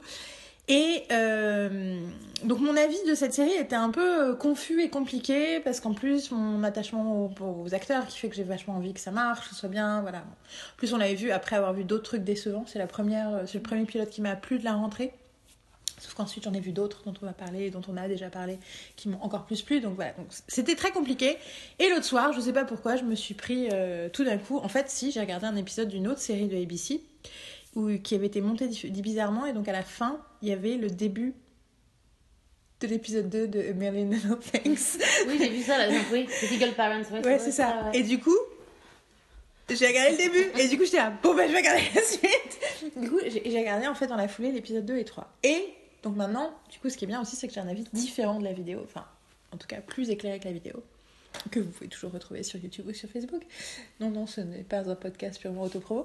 Euh, Donc, du coup, ça a rechangé aussi mon impression du pilote. Donc, c'est l'histoire d'un groupe d'amis qui est bouleversé parce que euh, le membre du groupe qui était le mec le plus solide, celui qu'on appelait en cas de problème, celui qui avait la famille la plus parfaite, avec une femme et deux enfants, un super job, qui démerdait les merdes de tout le monde, enfin vraiment, c'est le mec le plus, voilà, le plus solide, se suicide sans aucune... euh, sans qu'il y ait aucun signe avant-coureur euh, pour ses amis. Et donc, euh, ben voilà, ce que, comment le, groupe euh, réagit à ça. Et, et en fait, alors je pense qu'il y a vraiment un souci avec la musique, notamment dans le pilote. Il y a trop de musique, du coup ça pousse un peu le côté larmoyant. Il y a beaucoup de gens aussi qui comparent ça à This Is Us, enfin qui comparaient ça à This Is Us sur le papier. Moi personnellement, j'aime pas du tout This Is Us. Et j'avais été assez heureuse par une vidéo de James Rowley avec euh, Michael Osiello de TV Line qui parlait euh, du fait que c'était. euh, Enfin, on lui disait, mais si ça vous dérange, est-ce que ça te t'embête que vous soyez comparé à Cis Et il, dit, et il avait dit un truc très très fort qui était Comment ça peut m'embêter d'être comparé à un truc intelligent Enfin, non, pas un truc intelligent, justement, c'est ça que j'ai c'était un truc qui a énormément de succès et qui est fait avec des gens, par, des gens qui ont beaucoup de talent. J'avais trouvé ça génial parce qu'à aucun moment il disait que This c'était bien. Et j'étais là. J'étais là, James Roday, on est trop d'accord. Il, avait, il parlait du fait que. Ouais, il y avait quelque chose sur le sujet qui était intéressant. De tout d'un coup, il dit à nos âges, de se rendre compte tout d'un coup de. Ben, ok, on en est où On fait quoi en fait C'est quoi euh, Et que qu'un événement traumatique comme euh, la perte d'un ami peut euh, provoquer des choses. Et donc il y a quand même un côté donc sur la musique un peu larmoyant qui continue à être un peu là où c'est un tout petit peu trop poussé mais par contre il y a énormément de personnages que j'aime il y a énormément de scènes que j'aime je crois énorme enfin le personnage de James Foley me plaît énormément il y a plein de j'ai dit énormément plein de fois ça, ça en dit long Euh, je suis complètement partante pour cette série pour l'instant ça peut être peut y avoir une, une overdose de, de saccharine à un moment tu vas dire qu'il y a un, moment euh, c'est saccharine ou saccharose qu'on dit en français de sucre je peux avoir un... C'est saccharine, c'est dans un autre, une autre langue. Donc euh, de saccharose où à un moment je peux faire un faire genre je peux plus. Mais là pour l'instant je suis vraiment fan. Si j'avais eu l'épisode 4 je l'aurais regardé. Euh, Il y a un personnage euh, qui apparaît dans le pilote qui est la nouvelle du groupe qui s'appelle Maggie qui est- reste aussi bien dans les autres épisodes. Elle est très bien. Enfin la- l'actrice lui donne une sincérité et une... Je sais pas, il y a quelque chose de, vraiment euh, attachant dans ce personnage-là. Et les enfants sont pas mal du tout aussi. Euh, Il y a des choses qui vont arriver dans les autres épisodes. Enfin, vous allez il y a plein de raisons d'aimer cette série. Euh, ouais, vraiment. Donc je suis en fait beaucoup plus hypée que je ne l'étais après l'épisode 1, après l'épisode 3, qui pourtant était la raison pour laquelle les critiques avaient eu des critiques négatives. Donc euh, je pense que c'est peut-être juste pas pour eux, c'est peut-être juste plus pour moi. Euh, je pense qu'il y a des choses euh, qui sont des choix narratifs, de trucs qui, de cordes qui te tirent le cœur, qui moi me plaisent et qui peut-être pour d'autres gens sont trop faciles. Moi, je trouve ça agréable à regarder. Donc voilà, moi je, on n'est pas dans un niveau de grande série, mais moi, là pour l'instant, je suis vraiment sur le train, quoi. Et je suis très heureuse pour James Foley. Euh, aussi parce que les photos Instagram que je suis de lui et de Maggie Lawson me font presque penser qu'ils sont peut-être heureux à nouveau ensemble. Et du coup, je suis en mode James Foley. euh, I'm so happy for you. Voilà. Et, euh, voilà. Et donc, du coup, Million Little Things. Et je voulais, du coup, euh, du coup, oui, qu'est-ce que vous en Vous avez vu le pilote? Oui, moi le pilote m'a beaucoup plu. Je trouve ça d'une très très grande justesse. Après, moi, mon souci, c'est que j'ai une, très grande proximité avec le sujet et toutes les questions euh, euh, liées au suicide, ça reste quelque chose de pas simple à voir et à gérer euh, dans, une, dans une série pour moi. Donc peut-être que j'ai... Je me dis, est-ce que j'ai vraiment beaucoup aimé cet épisode? Parce que ça me touche, que je me projette par rapport à, à ces personnages et à ce que c'est que d'être ceux qui restent et, et comment un groupe se délite après la disparition euh, inattendue d'une personne. C'est jamais euh, les gens qui donnent des signes avant-coureurs justement qui passent, euh, qui passent à l'acte ou qui le passent à l'acte en, en premier. Donc moi ça me, ça me touche, ça me touche beaucoup et je trouve que c'est la façon dont les personnages réagissent et s'expriment, je trouve ça, je trouve ça extrêmement, extrêmement bien vu, extrêmement sensible. Après, euh, après ça peut, voilà, je me, c'est pas une série que je me sens de continuer à regarder toute seule en revanche parce que justement c'est, là, ça, c'est, c'est un impact très fort en fait, ce que ça, ce que ça peut provoquer. Moi non plus, j'aime pas tellement euh, This Is Us. Moi, je suis euh, team euh, Parenthood Forever Mhm. dans le côté drame familial, voilà. Euh, et là, je sais pas encore trop euh, où se situe le curseur dans cette série-là, mais j'ai envie de voir la suite, mais je peux pas regarder ça toute seule dans mon coin. Voilà. Bah, je peux t'attendre. En gros, Marine, help Euh, moi, j'ai aussi beaucoup aimé. euh, je connaissais absolument rien de la série quand je l'ai regardée, donc ça a été un peu. Je savais pas du tout que c'était sur le suicide et que c'était. Enfin, rien du tout. Donc c'est vrai que ça a été agréable justement d'être surprise par rapport à tout ça. Enfin, agréable parce que c'est pas vraiment très agréable de regarder tout ça. Très touchant. euh, le côté humain. Bon, après, il y a James Rollet, donc c'est vrai que moi aussi, je suis une grande fan. Euh, euh, ouais, tous les acteurs, j'étais agréable, c'est agréable de retrouver, euh, euh, comment il s'appelle, John Tooley, là, euh, le mec de, de Grimm, parce que Grimm, ça me sortait par les yeux, donc maintenant, de le voir dans un autre rôle, euh, c'est plus agréable. C'est le mec de Grimm? Ça fait je dis que c'est Sean Maher. Ah, c'est lui que tu pensais que c'était John Non, c'est le mec de Grimm. Ça fait un mois que je dis à tout le monde Ah, ça je viens de voir le truc, je viens de voir le... Ça fait un mois que je dis cette connerie à tout le monde. Je l'ai mis dans la vidéo, je l'ai mis partout quoi. J'ai pas, j'ai pas... C'est le pas- mec de Grimm Oui, c'est le mec de Grimm. Mais c'est pour ça qu'il lui ressemble pas tant que ça. Ah, j'ai jamais... Je viens de me dire. Oui, mais j'ai pas... J'ai pas, j'ai pas tilté sur le truc. Ah non, c'est le mec de Grimm. je suis désolée. Mais genre, je l'ai dit dans le podcast de Monsieur Série euh, à l'époque des influences. Et personne n'a réagi en même temps. Non, ça fait 4 mois Oh my god Ok, donc c'est le mec de Grimm. Et en gros, c'était c'est agréable de le voir dans, une, dans un. Et tout s'explique C'est clairement pas juste C'est c'est bizarre, je l'aime moins qu'avant. non, c'est parce que c'est le mec de Grimm. Pardon. C'est le mec de Grimm. Qu'on a adoré Grimm Et- pendant la première saison. Hein. euh. Ah oui, je veux dire, parce qu'après, c'était, c'était, c'était relou. Et euh, le. Non, et puis, je- je- est-ce que la. Je sais pas ce qu'il a. Tu sais, il y a une actrice euh, qui apparaît dans le premier, est-ce qu'on la voit dans les autres? Toi qui as vu deux et Bah, trois je- je- Le personnage dont je parlais tout à l'heure, Maggie.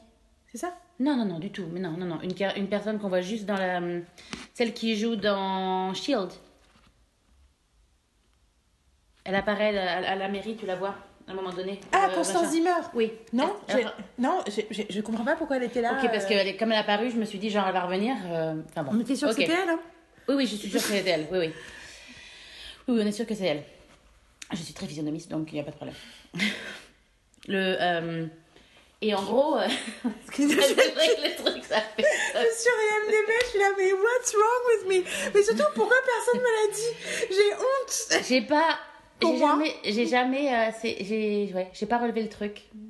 Je sais pas pourquoi. J'ai pas dû entendre ce que tu me disais en, En fait. fait, ils se ressemblent quand même un peu. Du coup, je suis sur la, je suis sur la page IMDb. Il s'appelle John Tooley, un truc comme ça, hein, John. Ça, John Tooley, David John John Tooley. Et euh, donc, ouais, non, non, non, la, la- la série est bien et j'ai envie de regarder la suite, mais c'est vrai que moi aussi, par rapport. Elle, elle est toujours. Elle est, elle est en train de se donner des coups sur la tête. Euh, le.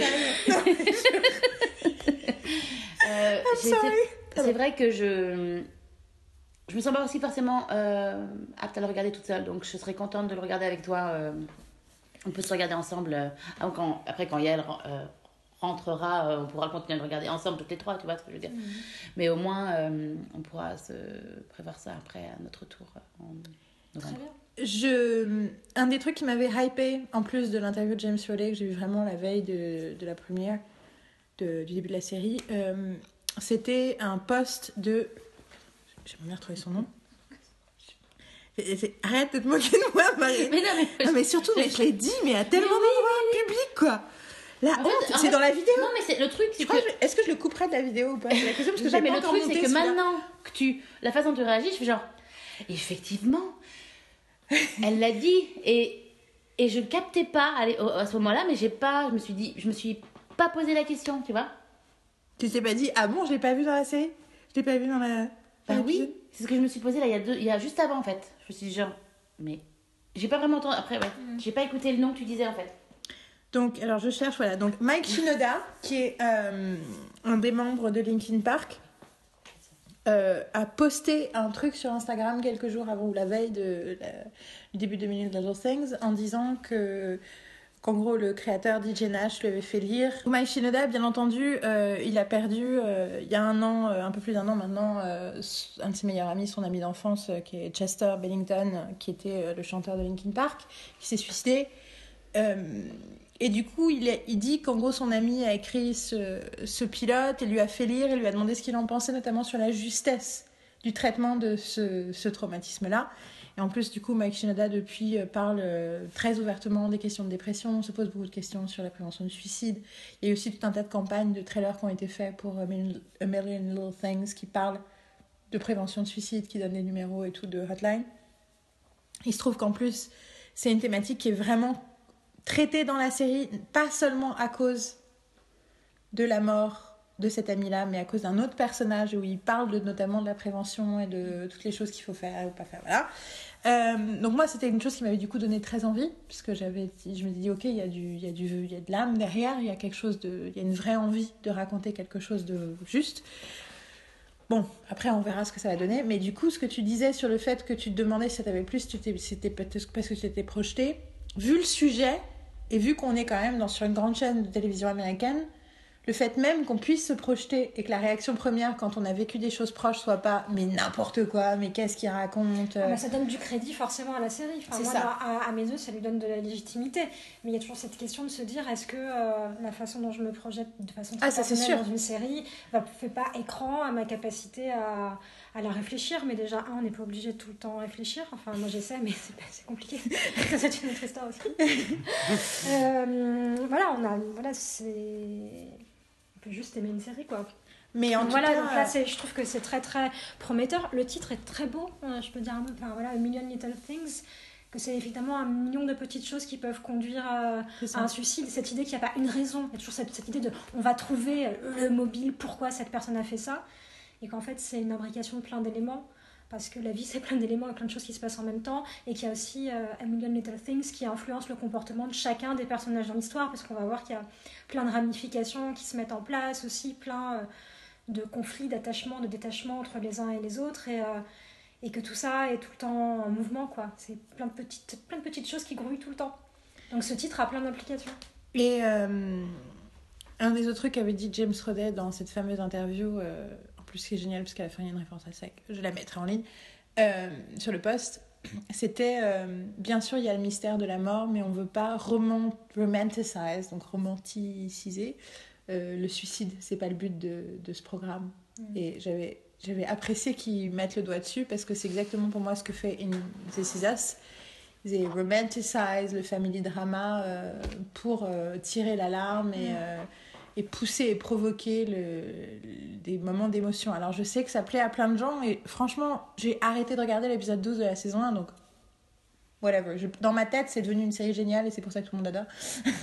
je préfère, Mhm. mais euh, penser comme ça. Mais c'est exactement ce qui me dérangeait. Le côté voyeurisme du, du, du trauma et de la tristesse. et du Voilà, c'est toujours quelque chose qui me- m'empê- m'empêche d'apprécier certaines séries. Euh, Il y, a des- les mélos- il y a des mélos très bons, mais il y a des mélos qui sont trop vois, Par exemple, pour prendre un exemple qui n'a rien à voir, mais Private Practice, je trouvais que c'était un, un- pas trop l'impression, mais après, je trouve que c'était un mélo extrêmement efficace dans les saisons 2 et 3. Parce qu'ils avaient beau te manipuler, ça marchait vraiment bien. Et pas alors que plus tard, justement, c'est devenu. C'est euh, devenu hyper ouais. épais et Moi, j'ai arrêté de regarder. hyper éprouvant à regarder parce qu'effectivement, ça faisait chialer, mais, euh, mais c'était vraiment une souffrance, quoi, parce que c'était- j'avais l'impression que c'était écrit au marqueur quand même pour être practice assez ça. rapidement. Mais c'est vraiment la saison 2 et 3, c'est vraiment le, le Ouais, mélo euh, aussi, médical. J'ai pas fini. Enfin, ça m'a. Enfin, tout ça pour dire que Million Little Things, c'était quand même un gros coup de cœur. Et dans la liste des autres trucs que j'ai bien aimé très rapidement, parce qu'on va tout faire ça, hein, euh, dire euh, citer, euh, j'ai énormément aimé les retours de la semaine standing et aussi de Murphy Brown. Et je vais, enfin, vous- je vous invite à regarder mes vidéos sur, le, sur la question, surtout sur la semaine standing. Je rentre dans beaucoup de détails de pourquoi j'aime cette série et j'aime ce retour. Euh, j'ai aussi euh, aimé d'autres trucs que- dont elles vont parler. Et euh, j'ai bien aimé The Cool Kids, je trouvais ça pas mal. Mais l'autre coup de cœur que j'aurais cité si j'avais le temps, c'était The Neighborhood, que, qui m'a beaucoup plu et dont le deuxième épisode m'a fait énormément rire. Je suis très, Bon, ça va, fan de cette série. Ok. Euh, The Neighborhood me plaît complètement et le propos politique, enfin le, le concept, le high concept, qui est euh, une famille blanche s'installe dans un quartier noir, euh, qui est le contraire d'une des séries les plus populaires des années 70, Jefferson, où c'était une famille noire qui avait enfin assez d'argent pour s'installer dans un quartier blanc. Euh, je trouve que c'est hyper bien utilisé et ça parle frontalement de choses dont les gens parlent dans la vraie vie. Je pense qu'on on a du mal à imaginer ça. En, en France, on en parle, on parle plus difficilement de ces questions-là. On parle plus difficilement des différences culturelles euh, sans qu'on soit tout de suite dans une. euh, Il y a l'idée que si on parle de différences culturelles, c'est un... on, est déjà dans une conversation à moitié raciste. C'est pas le cas dans d'autres pays, c'est pas le cas aux États-Unis. Et du coup, au contraire, je trouve ça enfin, positif de pouvoir dire euh, tout, fo- tout fort euh, Ah là là, vous les blancs, vous êtes comme si. euh, et nous les noirs, on n'a pas envie. Enfin, ce, ce genre de truc parce que. Mais c'est pas, surtout, c'est pas une fin en soi. Si c'est le début d'une conversation. Et je pense que c'est The The Neighborhood fait. Voilà, donc ça, c'était mes, mes petits coups de cœur à moi. Carole, toi, ton deuxième coup de cœur? Alors moi je voulais parler d'une série qui s'appelle God Friended Me. Donc euh, Dieu m'a demandé en ami sur Facebook. C'est ce qui arrive à Miles. Miles euh, anime un, un- un podcast où il parle euh, de sa conviction que Dieu n'existe pas. Et voilà, où il, où il euh, déconstruit, euh, déconstruit euh, toutes euh, les pensées religieuses et tape un petit peu sur les religions monothéistes dans leur ensemble. Et la particularité de Miles, c'est que son père est révérend. Donc tous les œufs ne tombent pas dans le même panier. voilà, ça c'était le moment où je case une expression idiomatique old school. Je n'ai jamais entendu cette expression de ma vie. Continue. Mais si tu ne la connais pas, ce n'est pas la peine de te mettre la rate au courbouillon pour ça. Il y a Waouh Story joke. On y reviendra. Et donc, euh, le, Miles ne croit, pas, ne croit pas en Dieu, est en rupture donc avec sa famille qui est très croyante. Et euh, il reçoit une, euh, une requête sur Facebook de la part de quelqu'un qui s'appelle God. L'image de profil, c'est un, un nuage.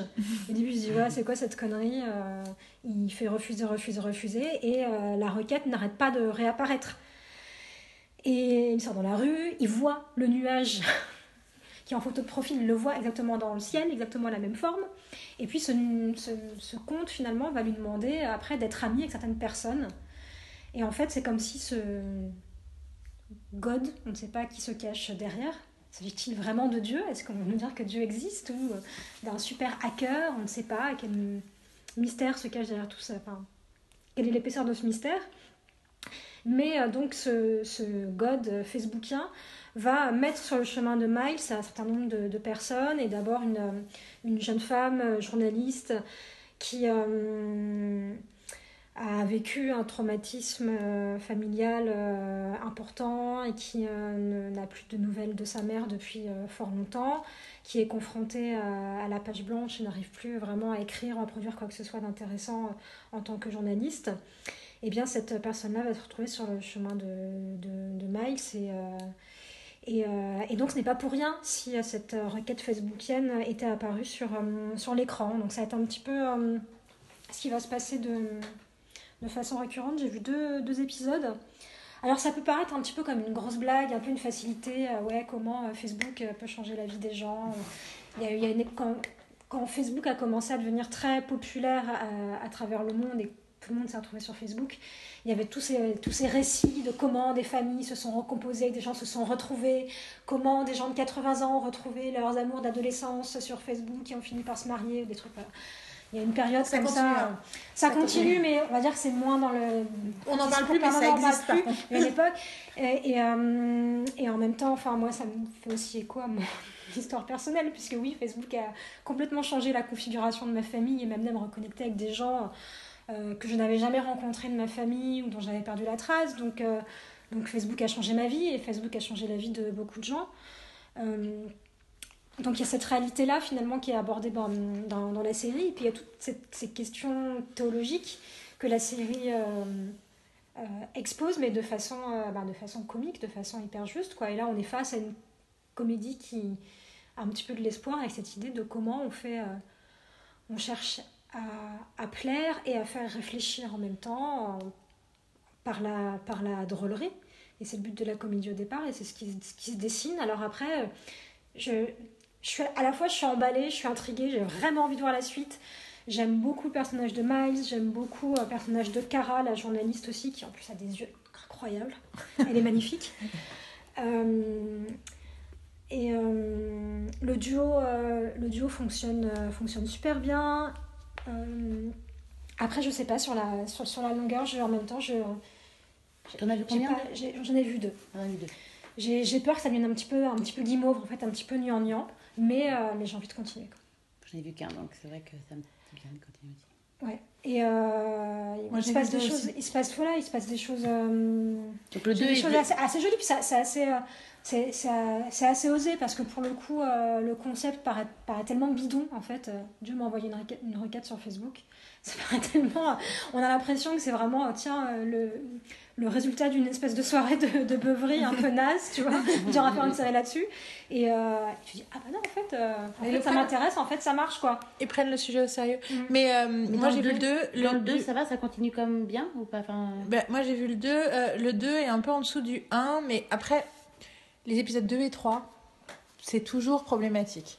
Euh, parce que, enfin, ce que disent, je, je le répète à chaque fois, mais c'est pas grave, je continue à le répéter, ce que disent les scénaristes euh, américains, ils disent euh, le pilote, on l'a écrit pendant euh, un an, euh, voire dix ans, et l'épisode 2, on l'a écrit en deux semaines. Donc, et entre le moment où on a fini d'écrire le, le enfin, on commençait, pilote, on a eu le feu vert pour écrire l'épisode 2, et le moment où on doit euh, définir c'est quoi la série, euh, définir l'univers, euh, choisir tout sur les décors, les machins, enfin tout un tas de trucs, de décisions qui doivent être prises dans ce moment-là. Donc c'est quelque part l'é- l'épisode 2, c'est un peu un c'est un peu un, un prématuré toujours. Et le 3 aussi. Le 3 souvent c'est celui, j'ai l'impression, qui est là pour assurer la chaîne. Et pour être sûr qu'on comprend bien les enjeux. Mais du coup, on est un peu dans le. Enfin, moi, je pense toujours spécifiquement au troisième épisode de The Good Wife, qui est, euh, qui est un peu plat, qui est un peu creux, qui finit avec une espèce de petite musique euh, CBS à la con et qui a fait décrocher plein de gens de la série. Euh, donc, du coup, je garde mon opinion. il y a des- mais il y a des très jolies scènes dans le 2. Il y a des très jolies scènes. Et pour le coup, le duo fonctionne très très bien. Dans le 2, tu vois vraiment à quel Ouais. point euh, les quatre personnages principaux, en fait, euh, Miles, Cara et son pote, et aussi. euh, c'est la même nana hein, qui, avec qui il a eu un date dans l'épisode 1, hein, qui est dans l'épisode 2. Il me semble. La fille avec qui il veut aller déjeuner. Bon, en tout cas, il y a des personnages secondaires qui fonctionnent très bien, leur relation fonctionne très bien. T'y crois vraiment. Après, il y a le fait que le- le- l'histoire, le, le récit spécifique, la trame de l'épisode 2, c'est un truc qu'on a vu dans plein d'autres séries. C'est un peu un poncif de ces Mm. dix dernières années dans les séries. Donc voilà. Mais je suis pas maltraitée, mais c'est vrai que on a déjà compris au début de l'épisode c'est quoi l'enjeu, quoi. Ouais, il va falloir qu'il fasse attention à la façon de tirer sur la corde- mélodramatique pour que la, la dimension comique de la série euh, continue vraiment d'exister. quoi. Moi, c'est pas trop ça qui m'inquiète, c'est plus il va falloir qu'ils arrivent à, à garder. à- Enfin, voilà, il faut qu'ils aient un cas de la semaine intéressant à chaque fois, quoi. Et surprenant. Ouais, et après, le, voilà, il faut pas qu'il y ait que le cas de la semaine. C'est qu'effectivement, il y a toujours ce, ce mystère, c'est de savoir. Et là, pour moi, c'était ça la, la- la faiblesse du 2, du 2 c'était le cas de la semaine. Il y a, ouais, il y a Euh, le côté Freak of the Week, et puis euh, en même temps, le freak suprême de la série, ça reste ce, ce dieu. quoi. Qui est-il N'est-il pas? Mais en tout cas, moi, j'ai ouais, j'ai envie de regarder la suite, mais pour l'instant, voilà, ça fait penser à Kevin Probably Save the World, qui était l'année dernière, où pareil, il avait un, ange qui lui parlait, qui lui disait des trucs et tout. Et qui était. euh, hyper sympa, mais poussive un peu quand même. Et donc, du coup, euh, tu sentais qu'ils en faisaient encore un peu trop. Ils en faisaient trop sur certains trucs. euh, et c'est un peu toujours le problème, c'est qu'il faut que. C'est bizarre, pendant des années, j'ai pas voulu voir John Arcadia parce que j'avais lu le pitch et le fait que Dieu lui parle, ça m'avait semblé euh, chrétien de base naze. Donc j'avais pas regardé. Et surtout après, j'ai découvert Wonderfalls et c'était pas longtemps après Arcadia. John of Arcadia était encore à l'antenne quand Wonderfalls a commencé et c'est une de mes séries préférées. Et là, c'est des objets inanimés qui lui parlent et il n'y a jamais de question de Dieu. Enfin, la question de Dieu est posée, mais c'est pas du tout encadré par ça. Et euh, du coup, j'avais dans ma tête, euh, tu vois, euh, les, les, les, les chrétiens, c'était et les cools, c'était Wonderfalls. Et il y a quelques années, parce que je ne sais pour quelle raison, je me suis retrouvée à regarder. Et en fait, c'est vachement bien, Arcadia. Mon indice premier, c'était que dans Greek, Rusty parlait du fait qu'il adorait regarder John Arcadia avec sa mère. Et je m'étais dit, cette série si intelligente, Greek, ne peut pas parler d'une série naze. Donc, John Arcadia doit en fait être une bonne série. Et en fait, John Arcadia était d'une grande sensibilité et d'une grande retenue. C'est un peu comme ces séries des années 90, c'est un peu comme, ben, un peu comme My So Called Life qui arrive à traiter de trucs hyper émotionnels et tout, mais qui, qui faisait pas, euh, qui sortait pas les 300 violons à chaque fois. Et là, c'est un peu le risque de God Friended Me, je crois. Et après, il y a aussi le fait que c'est une autre série de CBS avec un personnage principal noir. C'est incroyable. Il y a vraiment, euh, ils ont été vraiment critiqués sur la blanchitude de, de leur euh, blancheté, blanchitude Blanchitude. blanchitude de leur, euh, de leur offre sérielle, hein, notamment dans les rôles principaux. Et là, euh, cette saison, euh, du coup, ils ont vraiment fait un effort. Quoi. Il y a Happy Together, il y a The Neighborhood, il y a euh, God Friended Me, je crois qu'il y en a encore un. un autre, bah, il y a Magnum, euh, Bien. Magnum PI, euh, où il est, euh, il est, il est pas blanc non plus. euh, Enfin voilà. Et du coup, et c'est Brandon Michael Hall que j'aime bien en plus. Donc, c'est partie des autres raisons pour lesquelles cette série, on a envie de, de l'aimer. T'avais d'autres coups de cœur, d'autres Ah, moi, mon, t'avaient plu mon autre coup de cœur, c'était The Neighborhood, comme toi. Euh, parce que je trouve euh, pour le coup l'idée géniale et que c'est hyper drôle. Que c'est vraiment une série qui euh, aborde frontalement la question du racisme. Euh, et c'est vrai que je me dès la première séquence, je me suis dit, mais jamais on pourrait voir ça en France en fait. Parce qu'on n'a pas du tout le, même rapport à ces questions-là, que le mot race, c'est un mot qui fait peur en France, qu'on ne sait pas comment, comment le manipuler, qu'on n'a pas de mot pour dire blanchité, blanchitude, qu'est-ce que c'est être noir, être blanc. Négritude, c'est un mot qui a une, signification littéraire particulière et historique, qui évoque euh, la poésie euh, de Césaire, de Sangor et un certain engagement euh, littéraire et politique. Donc c'est pas pour dire le fait d'être noir. Donc que ce soit pour parler des blancs, pour parler des noirs ou d'aucune autre euh, couleur du spectre possible, on n'a pas de mot en français, encore ce problème-là. Excusez-moi pour mes euh, obsessions sémantiques. Et puis non, euh, je ne m'excuse pas. Excuse-moi, Voilà. les- les- Je, je pense que c'est important en fait d'avoir des mots pour dire des choses. euh, c'est important d'avoir des mots pour euh, énoncer des, phénomènes et c'est quelque chose qui m'embête de plus en plus en fait, ce vide euh, lexical en français.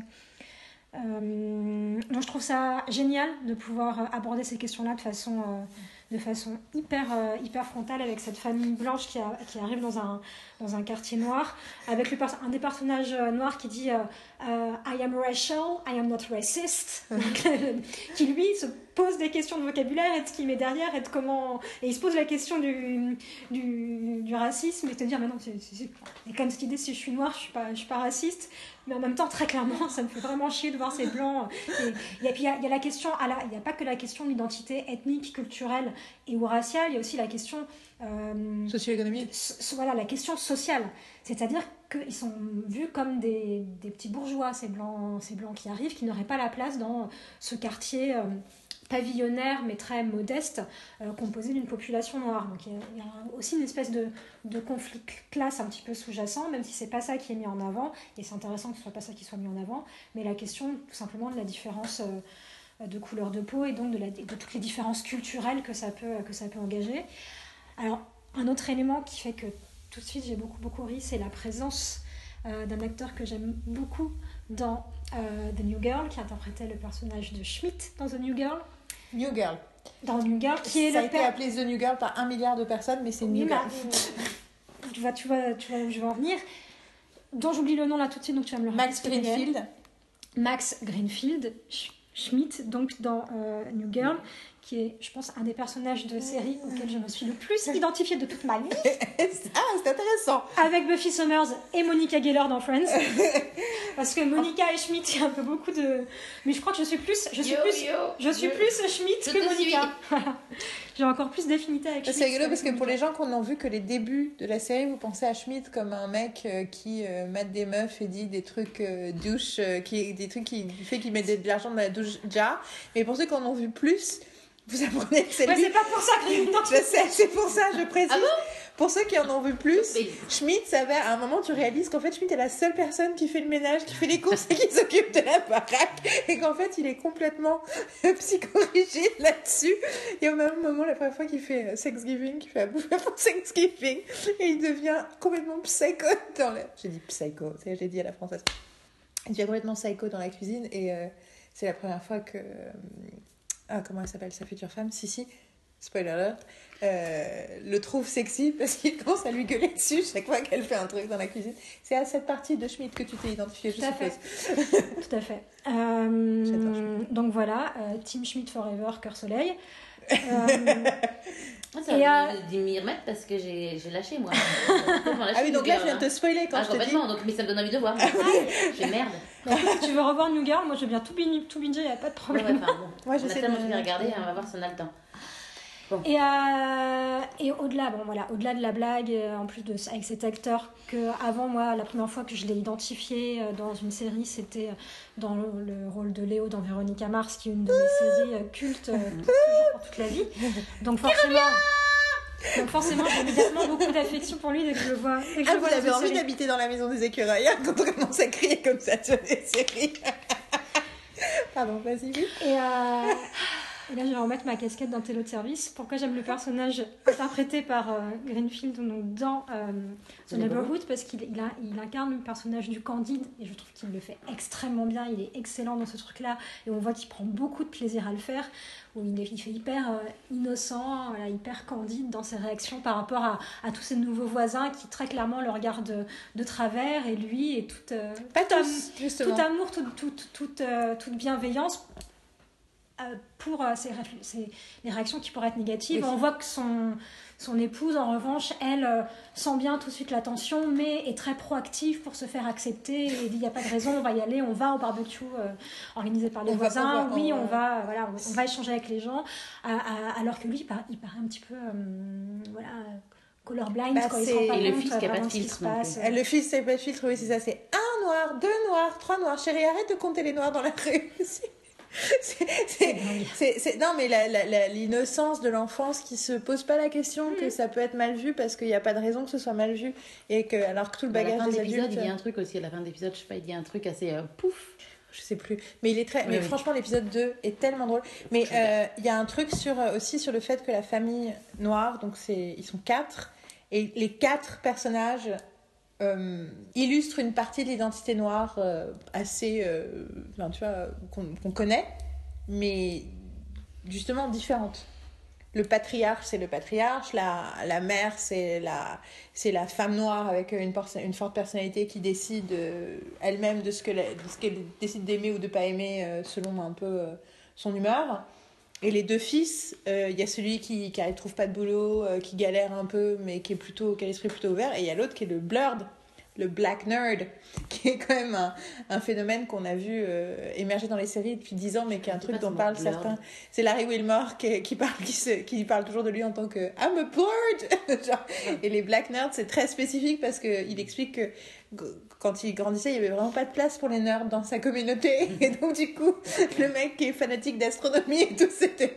Et c'est exactement le- le- l'autre frère, euh, c'est exactement ce qu'il a et il est extrêmement drôle. Je pense que ce, ce frère-là, celui qui, qui, qui, vit, euh, qui vit plus dans la neighborhood, mais qui passe son temps à y aller, mais qui lui. euh, une fille, il a fait des études, ou il fait des études et il est en train de réussir, et donc lui, il est sorti de la neighborhood, il a trahi quelque part la cause. Euh, lui, il me fait beaucoup, beaucoup, beaucoup rire. Et euh, non, franchement, je suis, enfin, ouais, je suis contente que ça te plaise parce que ça me, ça me, ça me fait plaisir de, de partager ce truc-là. Et toi aussi, hein, Marie Bah oui, ça me plaît aussi, oui, oui. Pas coup de cœur. T'avais un autre coup de cœur? T'avais des autres trucs que t'avais vu euh, passer? À citer euh, rapidement? Non, c'est tout pour le moment. Marine, Oui, on t'écoute. à moi. Donc mon deuxième coup de cœur, c'est New Amsterdam. qui J'allais- est- Du coup, j'allais dire, ah ouais, c'est vrai, j'ai beaucoup aimé ça aussi. du Mais- coup, je me tais. Je crois que ça aussi beaucoup plus à Yael, mais elle a dit qu'on Oui. en parlerait. Donc c'est voilà. Donc c'est à moi. Donc New Amsterdam, c'est le nouveau euh, du- drama, euh, medical drama en fait.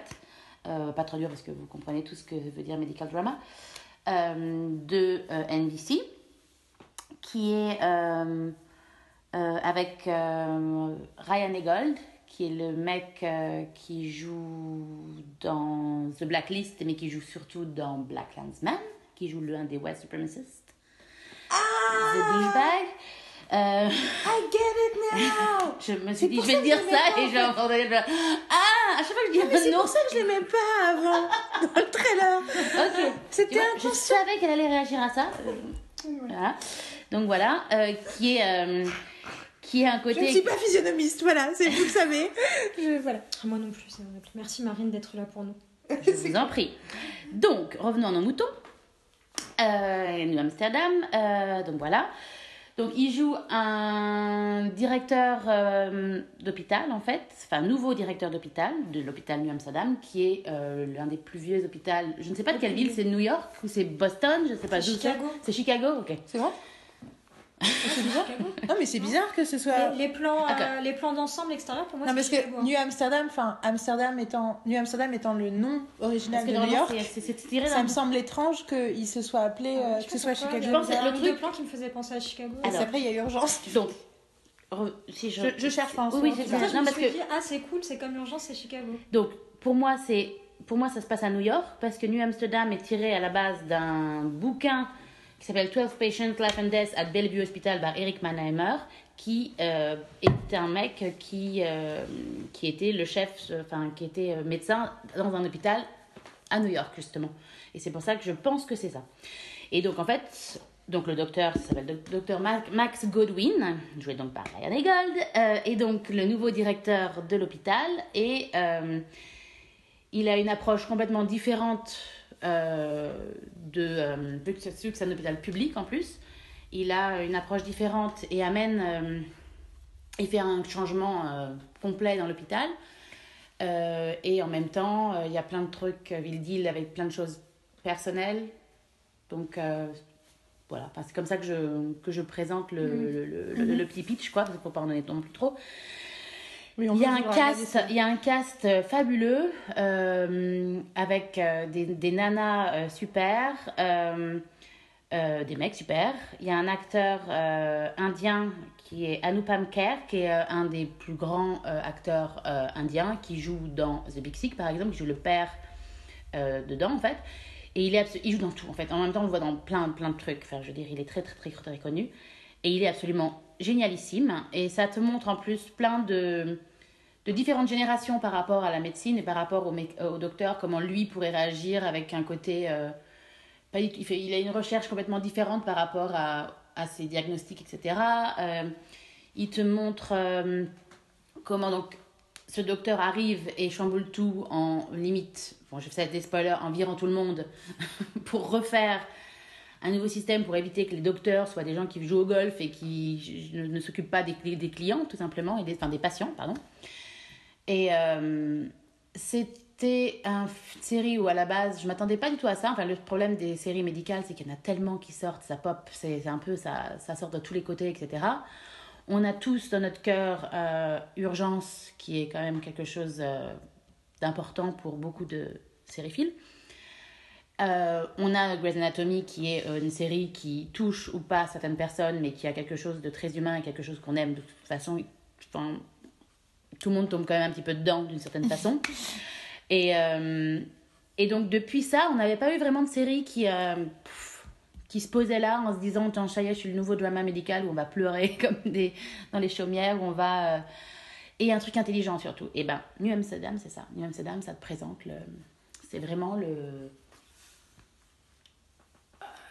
c'est- Enfin, j'ai trouvé ça absolument génialissime. Je... C'est vrai que là, on retrouve la patte urgence, c'est qu'à la fois, on a des liens très forts entre les personnages, une dimension dramatique, Mm, hyper mm, bien mm. gérée, hyper fine, et dès le début, on évoque des questions économiques, sociales hyper importantes du milieu hospitalier et de la société en général. Comment, l'hôpital se fait le microcosme de, de vraies questions euh, politiques et sociales hyper importantes. euh, et euh, voilà, et ça, on y va, on y va de front quoi, sur ces questions-là tout de suite. Mm, mm, mm. Et euh, pas du tout. Enfin, moi, j'ai trouvé de façon très différente de la façon, par exemple, dans The Resident, c'est fait. Ou The Resident, tu vois, les méchants docteurs qui veulent faire que de l'argent. Enfin, tu vois, là, on n'est pas dans un truc. euh, Pour moi, The Resident, c'est un peu la version scandale ou House of Cards de la, du drame médical. Mhm. New Amsterdam, pour moi, c'est plus la version West Wing. Ouais, moi, je les trouve trop pédants. Oui, tout à fait. Je trouve que c'est trop. Mm. euh, Mais tu vois, West Wing, Ah oui. Mm. Tu vois, le côté, euh, le sujet de West Wing, en fait, je montre à mes stagiaires le pilote de West Wing tous les, tous- à tous mes stages.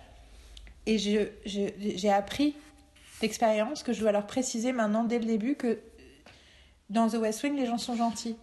Parce qu'ils sont tellement habitués avec les séries de ces dix dernières années que ils ont l'impression que je leur demande d'analyser le pilote et de toutes les à chaque phrase vraiment du pilote quelle information t'as appris qu'est-ce que tu vois qu'est-ce que ça veut dire narrativement et tout ça et ils sont tout le temps en train de dire euh, ah bah ça ça veut dire qu'il va mentir ça ça veut dire qu'il va lui faire un- du chantage et tout. Et je regarde et je fais non pourquoi? Et en fait c'est parce qu'ils sont complètement habitués à voir des séries qui parlent de la politique de façon hyper cynique. Et du coup quand je leur dis bah en fait le sujet de West Wing c'est comment on, fait, on gouverne un pays bien. Et ça paraît presque absurde comme sujet de série. Et New Amsterdam c'est pareil. C'est comment on fait bien de la médecine.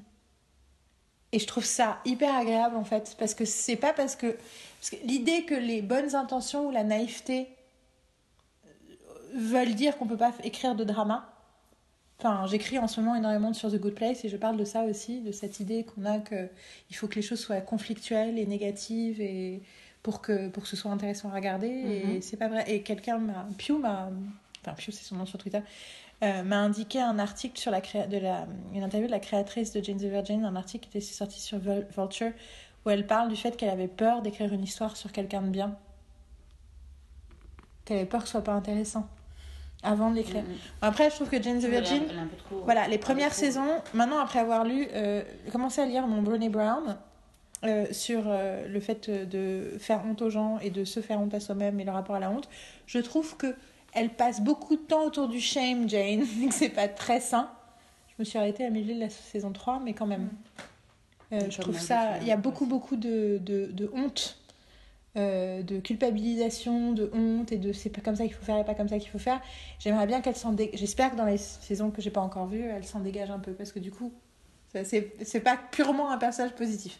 Mais en tout cas, je trouve ça hyper intéressant parce qu'en réalité, quand on est, on est bien placé pour le savoir, quand tu essayes de faire le mieux, quand tu essayes d'être quelqu'un de bien, d'être quelqu'un de con, plein de compassion, de quelqu'un, un bon ami, un bon, bon membre de la famille, et ben c'est dur. Tous les jours, c'est compliqué. Tous les jours, on n'est pas sûr est-ce que je dois faire ci, est-ce que je dois faire ça, est-ce que je dois penser ci, est-ce que je dois faire ça. Et moi, j'ai besoin de séries pour réfléchir à ces questions-là. Et, euh, et en fait, je m'en fous de comment gérer le cynisme et les salauds, quelque part. Parce que j'ai moins à gérer des salauds dans ma vie que des gens que j'aime, qui je veux pas faire de mal. Enfin, je sais pas. Donc, euh, New Amsterdam, je suis complètement d'accord. Je pense que c'est. Et vous verrez dans la vidéo euh, que c'est pas ce que j'attendais non plus d'avoir comme réaction. Hum, c'est clair. Non, c'est bien. un autre coup de cœur, Marine? Euh, bah, moi, j'avais donc euh, Neighborhood, bon, ça c'est clair. Mais on en a déjà parlé, donc on va pas recommencer dessus. Euh, Murphy Brown, euh, j'étais très, très agréablement surprise par Murphy Brown. Ça m'a fait très plaisir de le voir. Et euh, j'ai déjà vu, j'ai vu les trois épisodes d'ailleurs qui sont sortis. Euh, et sinon, euh, bah, après, euh, ben, ceux dont on a parlé, en fait, euh, Grand Friend Enemy et tout ça. Et, euh, et je crois que c'est à peu près tout, quoi. Parce que le The Cool Kids aussi, j'aime bien, mais bon, ça me, je suis pas, je suis pas à fond dedans non plus. Mais c'était sympathique. Mais je, je, je me vois pas enfin, vraiment regarder, en fait, The Cool Kids. Je suis pas... euh, je suis pas à fond dedans. Donc, euh, Moi non plus. c'est à peu près... C'est un peu L'épisode 2 près... était un peu. Ouais, mais en fait, j'ai même fait- pas envie de regarder, quoi. Je veux J'ai dire, vu, vu un épisode et effectivement j'ai un peu ri euh, à quelques blagues qu'on m'avait un peu Ouais, plus ouais. spoilé. Mais, euh, Oui. mais en, en soi j'ai l'impression que tout ça m'intéresse. Je, je facile. je me suis pas attachée tellement assez au, au personnage et euh, ça reste un truc en surface pour moi. Mm. Donc euh, c'est Il y a pas. quelque chose d'assez mécanique. euh, Et j'y crois pas, j'y crois pas plus que ça en fait. Il y a un truc. euh, puis j'aime pas. Et puis je, enfin, c'est, c'est- enfin, c'est peut-être le fait euh, les maisons de vieux, ça, ça me. La déco est toujours pourrie. C'est déprimant. C'est très déprimant. Euh, Voilà. Ouais, un peu pareil. Euh, pour revenir sur New Amsterdam, j'ai en regardant, euh, impossible de trouver euh, L'endroit. l'endroit où je sais, j'ai fait, j'ai fait la recherche aussi et j'ai fait genre, mais putain. J'ai Ils fait truc pas, mais par pas, contre, c'est inspiré de d'un inspiré bouquin de New York. Et vu que ça s'appelle New Amsterdam, enfin, moi en fait, et c'est pas le, le nom de l'hôpital d'origine, en plus, un Mais c'est un des plus vieux. Ils disent que c'est plus vieux. Ils disent que c'est l'hôpital le plus vieux. Donc, Donc ça devrait être New York aussi. Euh, un des ils disent que c'est un des, hôpitaux- plus vieux hôpitaux de la- du pays. Ouais. Et surtout, ils disent le seul capable de traiter des patients de, contre l'Ebola.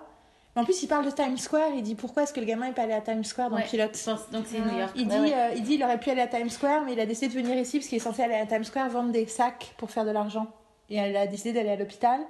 Et euh, l'autre euh, truc, c'est qu'ils disent qu'il peut traiter des, des gens qui ont de l'Ebola, enfin, peut traiter l'Ebola, les, hum, les gens de Rikers Island et le président des États-Unis sous le même toit. Et en plus, mais oui, alors, il y a tous les ambassadeurs alors, qui sont là pour le. Et donc, le je vous annonce qu'on a un problème, c'est que j'ai des hallucinations visuelles, vu que je suis complètement convaincue d'avoir vu des plans d'ensemble du quartier du Loop de Chicago dans le premier épisode de New Amsterdam. Non, mais Je pense c'est que un j'avais- signe. C'est- En fait, c'est- c'est parce que la, la familiarité avec Urgence fait que j'ai vu, je vous jure, j'ai vu des plans Oui, mais Chicago. j'ai j'ai pensé, Mais au c'est- début, quand j'ai quand j'ai checké, je me suis dit, Chica- Chicago. J'ai tout de suite pensé à Chicago. Je vais me soigner. Et puis après, en cherchant, je me suis dit, oui, New Amsterdam, ça doit être New York, en fait. Alors, c'est un signe. Bah, D'ailleurs, je vais vous l'annoncer. J'ai pris une décision. L'autre jour, je suis tombée. voir Chicago. Non, je- Non, non. Je suis tombée dans un, dans un trou noir euh, de YouTube à regarder des scènes entre Doug et Carol dans l'urgence. Me demandez pas pourquoi. Non, je peux pas, c'est ta mère. C'est ma mère Oui. qui fait du bzz bzz. Oui. Incoming call. Ah, Mais bah, c'est pas. Vidéo call. Euh... Tu, Tu veux qu'on mette non mais non mais refuse, appelle. Mais je peux. Enfin. Si. Euh,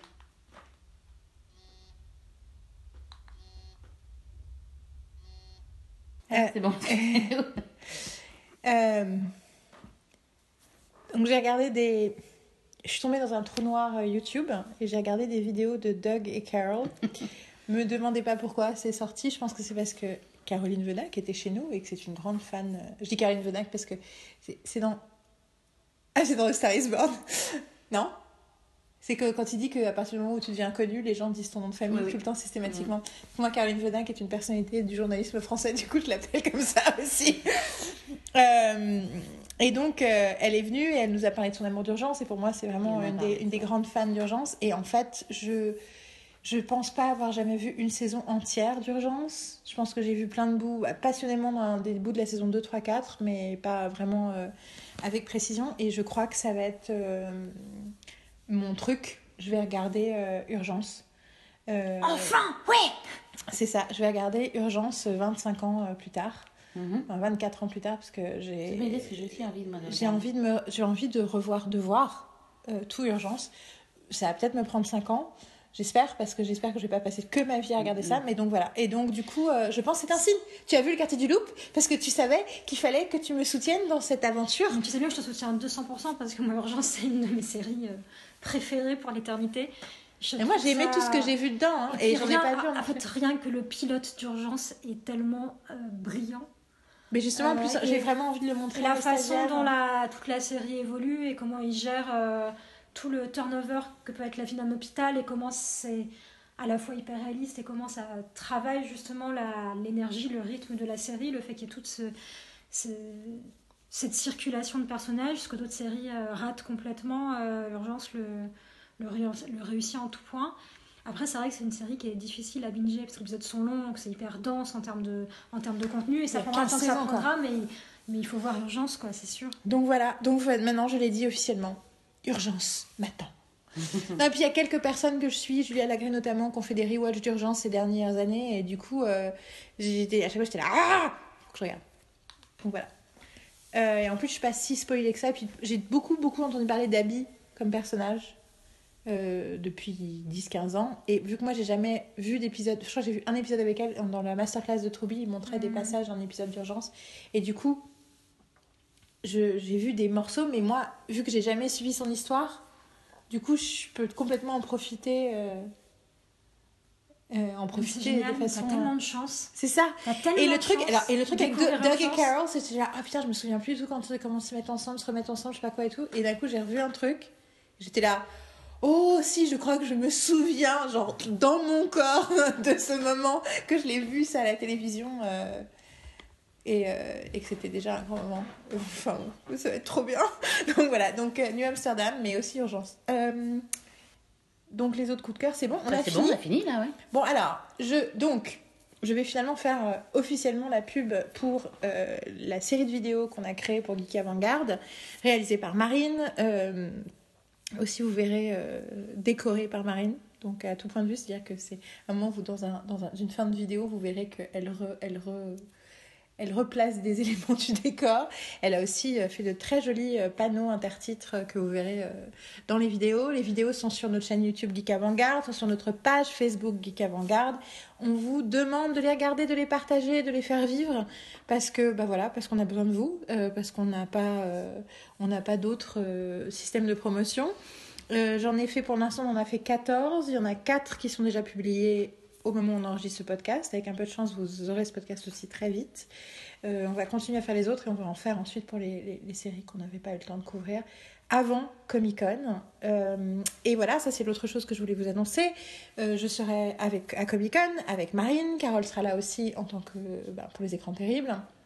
Et moi, je vais présenter une, euh, presque une dizaine de panels, notamment avec Shannon Doherty, où on parlera pas de Charmed, on parlera d'autres choses. Euh, Mais euh, voilà, je suis très contente. Il y aura aussi un panel avec Summer Glow de Firefly. J'ai aussi Jenna Coleman de Doctor Who, et puis plein d'autres gens euh, sympas. Donc j'espère vous y voir. N'hésitez pas à nous faire signe et à nous dire bonjour si vous êtes là. Et, et ben voilà. Et ensuite, ben, je sais pas trop à quoi va ressembler la- les prochains mois de la semaine berlinoise parce que je serai pas beaucoup là, mais on va, on va trouver des moyens de vous parler quand même euh, de toutes les choses, euh, de toutes les choses qu'on qu'on aime et qu'on vit euh, passionnément, culturellement euh, dans les mois qui viennent. On va même essayer de faire un petit épisode sur le cinéma avant, euh, avant Comic Con. On va voir si on y arrive. Ils peuvent te suivre, ils pourront peut-être te suivre aussi dans un autre podcast. Ah, et je vais, mais ça j'en parlerai une autre fois. Je vais D'accord. aussi, je, vais aussi, Oui, je je vais suis aussi en train de lancer un podcast en langue anglaise. Par contre, donc il faudra s'accrocher pour ceux qui sont moins, qui ont moins l'habitude d'écouter des trucs en anglais. Mais euh, mais je oui, j'ai aussi un projet personnel euh, qui me tient beaucoup à cœur en anglais. Voilà, euh, d'autres news qu'on a données, bah, lisez les écrans terribles, il y a un milliard de super trucs dessus, des trucs que j'ai écrits sur Black Panther qui me tiennent énormément à cœur, mais aussi Oui, plein d'articles à découvrir sur les écrans terribles, avec ces derniers temps pas mal de papiers concernant euh, les courts-métrages. Tout un pan du cinéma qu'on ne connaît pas, qu'on connaît peu, parce qu'on découvre surtout les courts-métrages en festival. Mais si vous avez l'occasion, euh, près de chez vous, d'aller découvrir des cours, c'est une autre façon de voir du cinéma et de peut-être de découvrir euh, des auteurs, des acteurs, des histoires, des mondes. Donc tout un laboratoire avec des règles euh, différentes. Et puis, euh, et puis voilà, on, s'amuse à écrire plein de choses. Donc vous pouvez retrouver euh, des retours sur la nouvelle saison de Doctor Who, qui euh, a créé beaucoup de mystère et d'impatience avec ce nouveau docteur féminin. Donc je vous invite à aller lire le papier de Gauthier Moindreau sur Doctor Who, entre autres, et aller voir aussi tous les articles dans la section écran noir, où on parle de la représentation des identités noires au pluriel euh, en particulier dans le cinéma et les séries américaines, mais pas uniquement. On s'intéresse aussi à des questions de représentation en France. Donc c'est un, champ qu'on a envie d'explorer de façon euh, euh, distancée, analytique, critique, et de, nous-mêmes engager une, réflexion qui, qui fait encore peur beaucoup en France. J'ai la sensation, mais qu'à un moment donné, ben voilà quoi, il faut, il faut parler pour réfléchir ensemble. Donc on essaie, on essaie d'avancer sur ces terrains-là aussi. Et le dernier truc euh, autopromo, euh, j'ai donc commencé pour euh, voilà de, à écrire des papiers euh, interminables sur The Good Place. Donc j'ai écrit un papier en amont de la saison 3 et euh, deux papiers pour l'instant sur le début de la saison 3 et qui sont de plus en plus longs, ce qui est un peu terrifiant. Et je vais essayer de continuer, alors je sais pas à quel rythme, mais en tout cas à couvrir chacun des épisodes de la saison 3. Pour l'instant, j'ai que 8 jours de retard sur chaque épisode. Donc, on peut voir vu, si- t'as vu hier, t'as vu ce- le dernier hier. on a vu le, on a vu l'épisode, le, chapitre 30 hier. On verra quand est-ce que le papier sera publié. Voilà, c'était tout. Marine, tu as des choses. Rajouter? Non, je pense qu'on a. Ah, j'ai oublié de dire un truc sur la feel bad. J'avais un truc important à dire sur la feel bad que j'avais pas dit dans la vidéo. À l'époque, je parle du fait que I Feel Bad, une sitcom qui nous a pas plu du tout, euh, était dans le créneau horaire de, à l'époque de Friends, qui est le, le, le, le- le créneau horaire du jeudi soir. Donc à l'époque, il y avait quatre sitcoms et Urgence à 10h du soir. Et c'était le créneau de Friends, le créneau de Seinfeld, le créneau de voilà, plein de séries. Je crois qu'avant, c'était même le créneau de Cheers. Ça a continué dans les années, fin des années 90, début des années 2000. Il y a eu The Office, Parks and Rec, machin, machin. Et euh, j'ai remarqué que Philbert était dans ce créneau horaire. et Je trouvais ça bien triste dans la vidéo. Ce que j'ai vu entre temps, c'est que les autres séries du créneau horaire sont Superstore, qu'on adore dans cette maison, The Good Place, qu'on adore dans cette maison, Will and Grace, que je regarde avec énormément de plaisir, et David Schwimmer est dans le premier épisode de la 10. Et à mon avis, il va revenir et il est incroyable. Je l'ai montré l'épisode- des scènes à Carole tellement je trouvais ça bien. Et je viens d'être spoilée. Je viens de réaliser que tu n'étais pas au courant. Donc voilà, c'est cool. Je suis désolée. Euh, voilà. Pour une fois, c'est pas moi qui spoil. Et donc la quatrième série, I Feel Bad, elle fait un peu pas le figure à côté des trois autres, sauf que j'ai réalisé, mais il y a Brooklyn Nine-Nine qui arrive sur NBC à la rentrée en janvier ou février. Du coup, je pense qu'il est possible qu'une des possibilités, que, enfin, une des possibilités, j'ai pensé qu'il y a une des possibilités, que ce qui peut se passer, c'est que I Feel Bad saute au bout de 13 épisodes et que Brooklyn Nine-Nine arrive, et là, ça devient quand même euh, le carré gagnant, quoi. Donc voilà, c'était euh, ma petite euh, précision post-vidéo que je voulais faire avant. Et sinon, quand est-ce qu'on se cale une soirée Crazy Ex-Girlfriend? Moi, j'ai 4 épisodes de retard. Voilà, la réclamation est faite en public. J'adore. Carole sait qu'il n'y a rien de plus, de, meilleur levier pour me, pour me foutre la pression pour que je regarde un truc et que je sois à jour que de me faire un challenge officiel par podcast. Donc voilà, je vais être à jour car je viens d'apprendre que je vais participer à un épisode de Geek en série en novembre. On va parler de Crazy Ex-Girlfriend. Donc quand je reviens à la maison, genre pour Noël, on peut peut-être se faire un, un épisode spécial. euh, parlons pop et parlons bien, Crazy Ex-Girlfriend. Tout à fait, Ça peut être sympa. tout à fait. En attendant, euh, commentez, euh, partagez. Euh, Genau. Oh, elle apprend l'allemand Donc, une fois de plus, quand j'essaie de conclure ce podcast, j'étais en train de parler d'autre chose. Donc, un moment de concentration, s'il vous plaît. Merci de commenter, de partager, de nous parler, de parler de nous surtout, parce que c'est comme ça qu'on peut grandir, euh, atteindre plus de gens, euh, et voilà, bah, sinon ça nous ferait plaisir. Retrouvez les liens de tous les trucs dont on a parlé, les vidéos, les machins, les trucs, sur le site icannotsitstill.com. C'est aussi là que vous trouverez les papiers sur The Good Place. Vous trouverez aussi des liens qui vous permettent de trouver tous les autres trucs qu'on fait dans la vie, en général. et euh, ben, je vous dis à bientôt, et puis... Bonne pop d'ici là. J'ai faim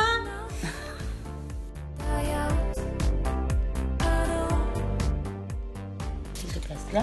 Ceci est un test. Donc alors, si je me mets comme ça, vous parlez tous comme ça en étant normal. Oui, on parle tous comme ça. Alors moi, si je parle, je vais parler un peu près à ce niveau-là, je pense que moi. Non mais je- c'est plus au niveau de la question. vu, vu la passion que je vais mettre, le fait de parler Alors, de je t'ex- je t'explique, Carole, j'ai- je m'inquiète pas que tu parles trop fort. Ça, c'est jamais un problème, parce que je peux baisser le son. Mon problème, c'est qu'on t'entende pas. Donc, quand tu dis je parle au moins à ce niveau-là, comme si. euh, Oui, mais parce que j'ai- c'est très peu probable que je parle comme ça. ça dépend de la série, ça dépend du truc. Quand tu parleras des autres, tu répondras à quelqu'un d'autre. Effectivement. Je Si suis je pas d'accord avec toi, Marine. Ok Oui.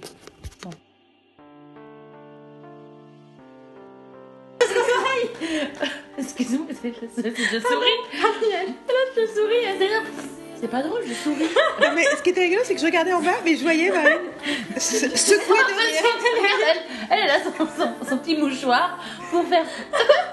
Ok, what I want to know is, am I being ridiculous? Is Non, non, non? Non, non, non, Non, non. non, c'est juste parce qu'on a rigolé avant et qu'on n'arrive pas à dérigoler. Dérigoler. C'est pas Après déboursement, c'est le. Le déboursement au distributeur de billets. C'est ça, ça fait Le bizarre comme moi. déboursement. Oui, Ouais, le- il c'est y un a le peu distributeur de système. billets qui est euh, avant euh, Penny.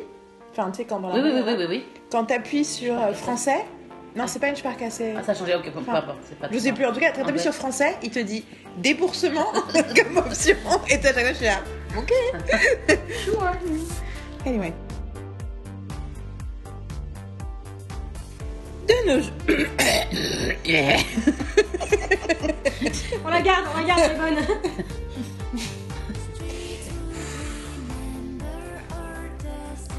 Je prends des mouchoirs parce que si elles, elles- sont là à côté, ma chérie. J'ai mal au pied. Pardon.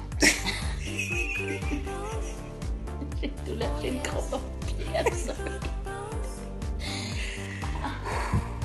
sais que j'ai un nombre limité de toujours bloopers mal. quand même. Attends, mais, attends, je sais que. euh, je- Non, mais vous pouvez parler, c'est juste que. Ça fait mal.